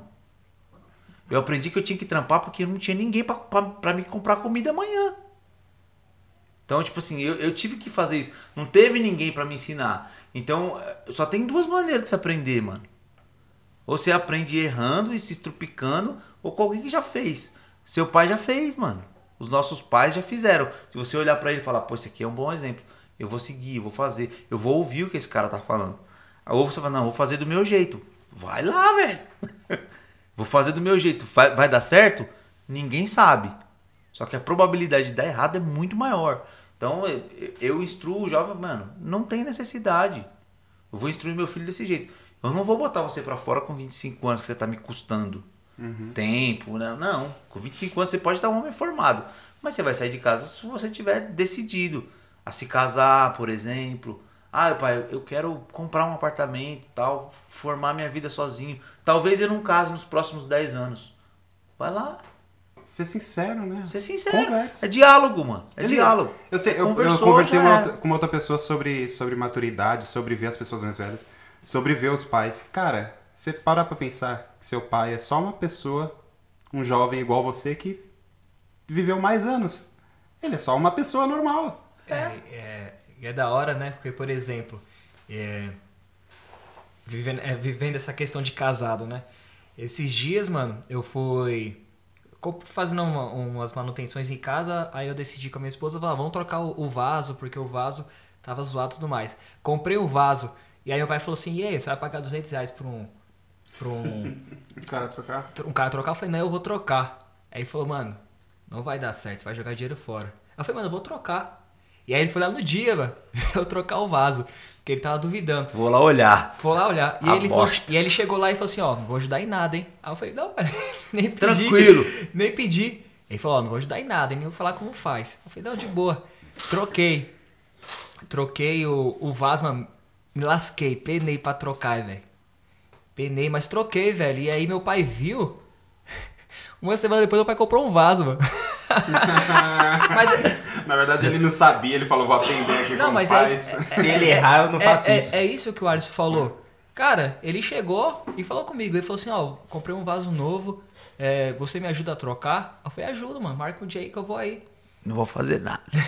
Só vou falar como faz. Mas- Você fala assim, assistiu esse vídeo aqui, ó. Você Mas é isso, mano. Foi, foi- é, ele teve a oportunidade de aprender algo comigo, que é muito nisso que o Alisson falou. É, às vezes, o que não é muita coisa que separa, é a vivência, claro. Sim. É muita experiência, mas, cara, é- às vezes é, é situações como essa que, que pode né, ter esse vínculo. Eu Sim, vai te louco. aproximar do seu pai, velho. Você- Você vai ter algo pra ensinar. A todo tempo, mano, eu- eu- você tá ensinando alguém, você tá aprendendo. Você, você aprende mais ensinando do que. Verdade. E o ouvindo. ensino simples, assim, não Por que ensino que de o- arrogância, Por que, né? que seu professor, tipo, eu olho os professores lá na faculdade e falo, maluco, como o cara é fera desse jeito, cara? professor de grego lá que eu falo, mano, como, velho?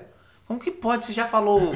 Você já nasceu sem saber grego? E o professor falou, não, mano, além de eu ter estudado dezenas de anos, eu ainda dou aula todo dia de grego, cara. Então eu estudo todo dia. É, diferente. Agora, você- vai sempre ensinar algo. É, mas o, o que muito vai, vai, vai vogar é o seu vínculo com seu pai. É o que o Alisson falou, mano, meu pai é só um cara. Exato. Meu pai é só um cara. Seu pai é só um cara. Talvez ele seja chato. Pode ser. Não, é, eu vejo, ah, tipo Mas eu sou assim, um cara. assim, eu vejo algumas coisas que mudaram e tal. Que foi muito legal. Que eu lembro que quando eu comecei a trabalhar, meu pai sempre falou, mano, guarda dinheiro. E isso aí foi algo que eu, que eu levei e tal. Tanto que nesse Olha a ideia, guarda dinheiro. Por quê? Sim. Ele quer que você tenha uma estabilidade Então, ó, por sabe quê? como é Ó, o por quê? mundo. Foi muito legal. Ele falou, guarda dinheiro. Aí eu fiquei um ano e meio que eu era aprendiz. Aí a gente Não dá pra marcou. guardar dinheiro. Aí a gente ficou. Dá, deu, mano. Hoje. Caraca, o- mano. o- eu, eu economizei. Jovem tipo, aprendiz universitário faz milagre. Aí, eu nem era universitário na época. Aí teve uma época que a gente foi viajar. Ele falou, Isaac, eu preciso de tal quantia emprestado. Você tem? Eu falei, tenho. Daí você fez. Ah, Oxe, eu falei, tem, mano. Aí ele foi lá, emprestei o dinheiro e ele falou, mano, ele precisa guardar dinheiro. 30 reais. Não, era grande, mano, a quantia. É, é 18 porque, é reais. porque no final, é, é isso que o Binho falou. No final, o pai não quer que o filho dê trabalho. Não, não, não é só questão de dar trabalho. É tipo assim. Não, de- desse eu eu de quero forma. me sentir bem de ver o meu filho e falar. Pô, mano, meu filho tá Exato, formado. exatamente. Eu Não, posso é ir isso, embora, tá ligado? A ideia é tipo assim: se eu morrer agora, eu posso ir embora, mano. Porque ele se vira. Não vai sofrer. Talvez, tipo, meu pai é, sofria muito quando ele ficou doente, porque ele via que eu não era um homem ainda. Eu tava na loucura, eu tava perdido. Eu não tinha. é, talvez ele partiu sem saber disso, que eu tinha adquirido muitas qualidades dele, sabe? Mas, tipo assim, ele tava desesperado com isso. Tanto que no, no dia em que ele faleceu, ele me chamou no quarto e ele falou comigo, mano. Ele falou: Agora você é o homem da casa, mano. Você é o homem. E eu tinha 17 anos. E eu, tipo, falei: Não, você é louco? É homem. Você vai voltar pra casa. Ah, já era. É, é Eu era cortar, o, cortar o cordão umbilical, Mas né? ele, sa- talvez ele já sabia do que estava acontecendo, porque ele estava muito debilitado. Ele falou: Agora você é o homem da casa. Assume a casa. E eu não fiz isso, porque eu não estava preparado. Aham. E a Não tinha preparação con- é importante. Não tinha condições, mano. Não tinha condições, não tinha bagagem, não tinha nada pra isso. E aí ele foi embora e a casa virou uma bagunça, mano. Eu vivi o exemplo do meu pai sair da casa, tipo, meu pai faleceu e a nossa família virou uma bagunça, velho. Virou uma bagunça total. A minha mãe era uma mãe, uma mulher totalmente dependente, não sabia usar um caixa eletrônico. Então minha mãe se desesperou, minhas irmãs cada uma para um lado, já que era criança. Enfim, foi uma bagunça geral. A gente se espalhou, separou como família. E aí por quê? Porque não tinha alguém preparado para falar, vou para frente. Então quando tipo todo pai tá preocupado insistentemente com o filho, é assim que faz, assim que faz, assim que faz, faz desse jeito, faz desse jeito, é te preparando para amanhã. Amanhã você não vai ter pai, mano. Até pra corrigir os erros dele também. Sim. O pai ele quer ver a realização dos erros dele em você. E não perpetuar só as Naquilo coisas que você errou, eu quero ver o meu filho acertar. Eu quero ver meu filho muito melhor que eu. Quero ver meu filho voando, mano. Muito melhor que eu em todos os âmbitos. Quero ver meu filho rico, quero ver meu filho é um pai excep- excepcional. Eu quero ver meu filho cozinhando. Eu quero ver meu filho fazendo tudo, vivendo intensamente em tudo e sendo bom em tudo aquilo que ele faz. Fala, mano, meu pai me ensinou muita coisa, mas eu aprendi muito mais. Da hora. Minha mãe sempre falou um negócio legal que ela cria, ela sempre falava isso toda hora. Toda hora ela lançava, assim, acho que era uma, uma, uma dica, né? Mano. Que ela criava o filho pro mundo. Não na questão de ir pro mundo, pro mundo, né? Mas na questão de que, cara, vai aprender a se virar, se- pra você saber fazer suas coisas. Ela ensinava realmente com essa ideia. De que você vai sair daqui e você vai, vai dar conta da sua vida, né? Você vai saber fazer suas coisas. Isso aí. É isso aí. E falta muito disso, né? Da gente assumir a bronca e falar, não, vou fazer acontecer, mano. Sim. Foi até a reunião de É, dominar lá no peito, pôr a bola no chão. Binho, valeu aí pela Não, conversa. esse, esse pode Cara, ir mais vezes, que esse tem coisa pra velho. falar pra É, caramba. eu queria- A cabeça é tem louco. história. Eu- o visitante eu mais importante que vocês tiveram até agora aqui. Até foi- agora. Até agora com o mais certeza. importante. Até agora Não, é o melhor. Que essa conversa foi top demais, hein, velho? Que, que show de bola. Sim. Ô Binho, se, se esse podcast aqui, se esse episódio viralizasse e fosse aí pra 10 milhões de pessoas ouvirem, que mensagem você gostaria que as pessoas é, ouvissem de você? Que mensagem eu gostaria que as pessoas ouvissem? Cara, muita. Tem que ser objetivo, né? mano? Sendo sucinto, Léo. Mas eu acho que, é, cara, você precisa é, estabelecer mentores para você. Você precisa ouvir mais e falar menos. Ver mais, ouvir mais e falar menos. E você precisa tomar decisões, cara. Decisões imediatas. Tomar decisão não é tipo ter iniciativa. Tá cheio de gente com iniciativa, mas não tem cabativa. Começa tudo, mas não, não acaba nada, velho. Mas vocês começaram esse projeto aqui. Então tem que prosseguir. Vai ter acabativa não, esse aqui vai continuar. Então, Só é, se é alguém isso. quer acabar com É ele. isso. É, é, é começar algo e, e continuar naquilo difícil. que você acredita, embora não tenha os resultados que você. Tipo, eu sou empreendedor. Empreendedor tem que ser louco, velho. É, gastar 10, 10 anos aí que a gente não ganha dinheiro com empreendedorismo, mas eu tenho certeza. E o dia que eu ganhar um dinheiro, alguém vai olhar pra mim e falar assim: Você viu o bichão lá, tava duro, deu sorte, agora Deu estourou. Né? Mas, tipo, teve, um, teve uma quebradeira de cabeça pra trás. E, e você, cara, você nunca erra, você nunca perde, você nunca. Você sempre aprende, mano. Sempre, sempre. Eu já aprendi umas mil vezes como não fazer empreendedorismo. Já aprendi muitas vezes como não fazer empreendedorismo. Eu acho que eu tô chegando perto, talvez nos próximos anos, de aprender como faz. De aprender como começa. É, como começa, como, como dá resultado. Mas é, não, não tem erro, não tem perda, é sempre aprendizado. Eu acho que a maior mensagem é a gente acabar com o vitimismo, sabe? E, e começar a pensar mais em autorresponsabilidade. É responsabilidade minha, mano. Eu vou fazer, eu vou fazer acontecer, eu vou me dar. Deu errado, é responsa minha. Deu certo, é responsa minha. E, e é isso. Isso hora. Sensacional, Como Binho. diz o Taciolo. Glória a Deus. a Deus. Mas, Binho, é, eu falo em nome Ei, de mano, todos. encerrar o bagulho, velho. Eu falo em nome de todos, mas a gente queria primeiro agradecer sua presença, a primeira participação do podcast. E a Obrigado. melhor, até agora. Eu aproveitei muito, Sempre será. agregou muito conhecimento pra mim, mudou um pouquinho a- o que eu pensava sobre sair de casa.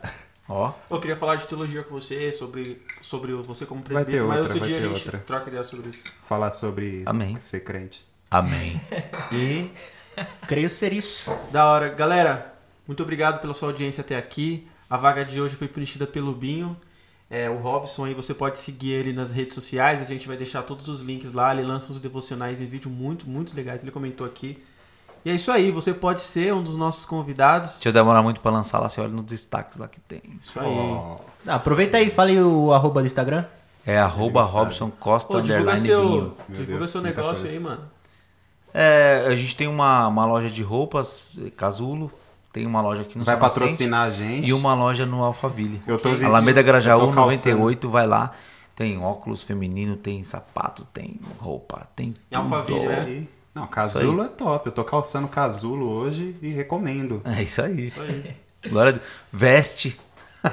Isso aí. Casulo veste Alisson, veste. A Casulo vai dar um brinde pra 30 ouvintes.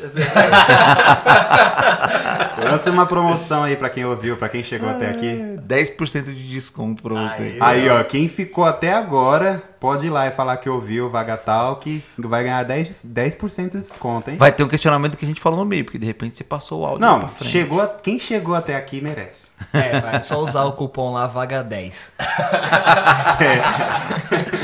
É, o código é Vaga10. Nem tem e-commerce ainda. Ô, vou fazer só e-commerce, hein, mano. Não vai fechar. É o quê? O botão vermelho?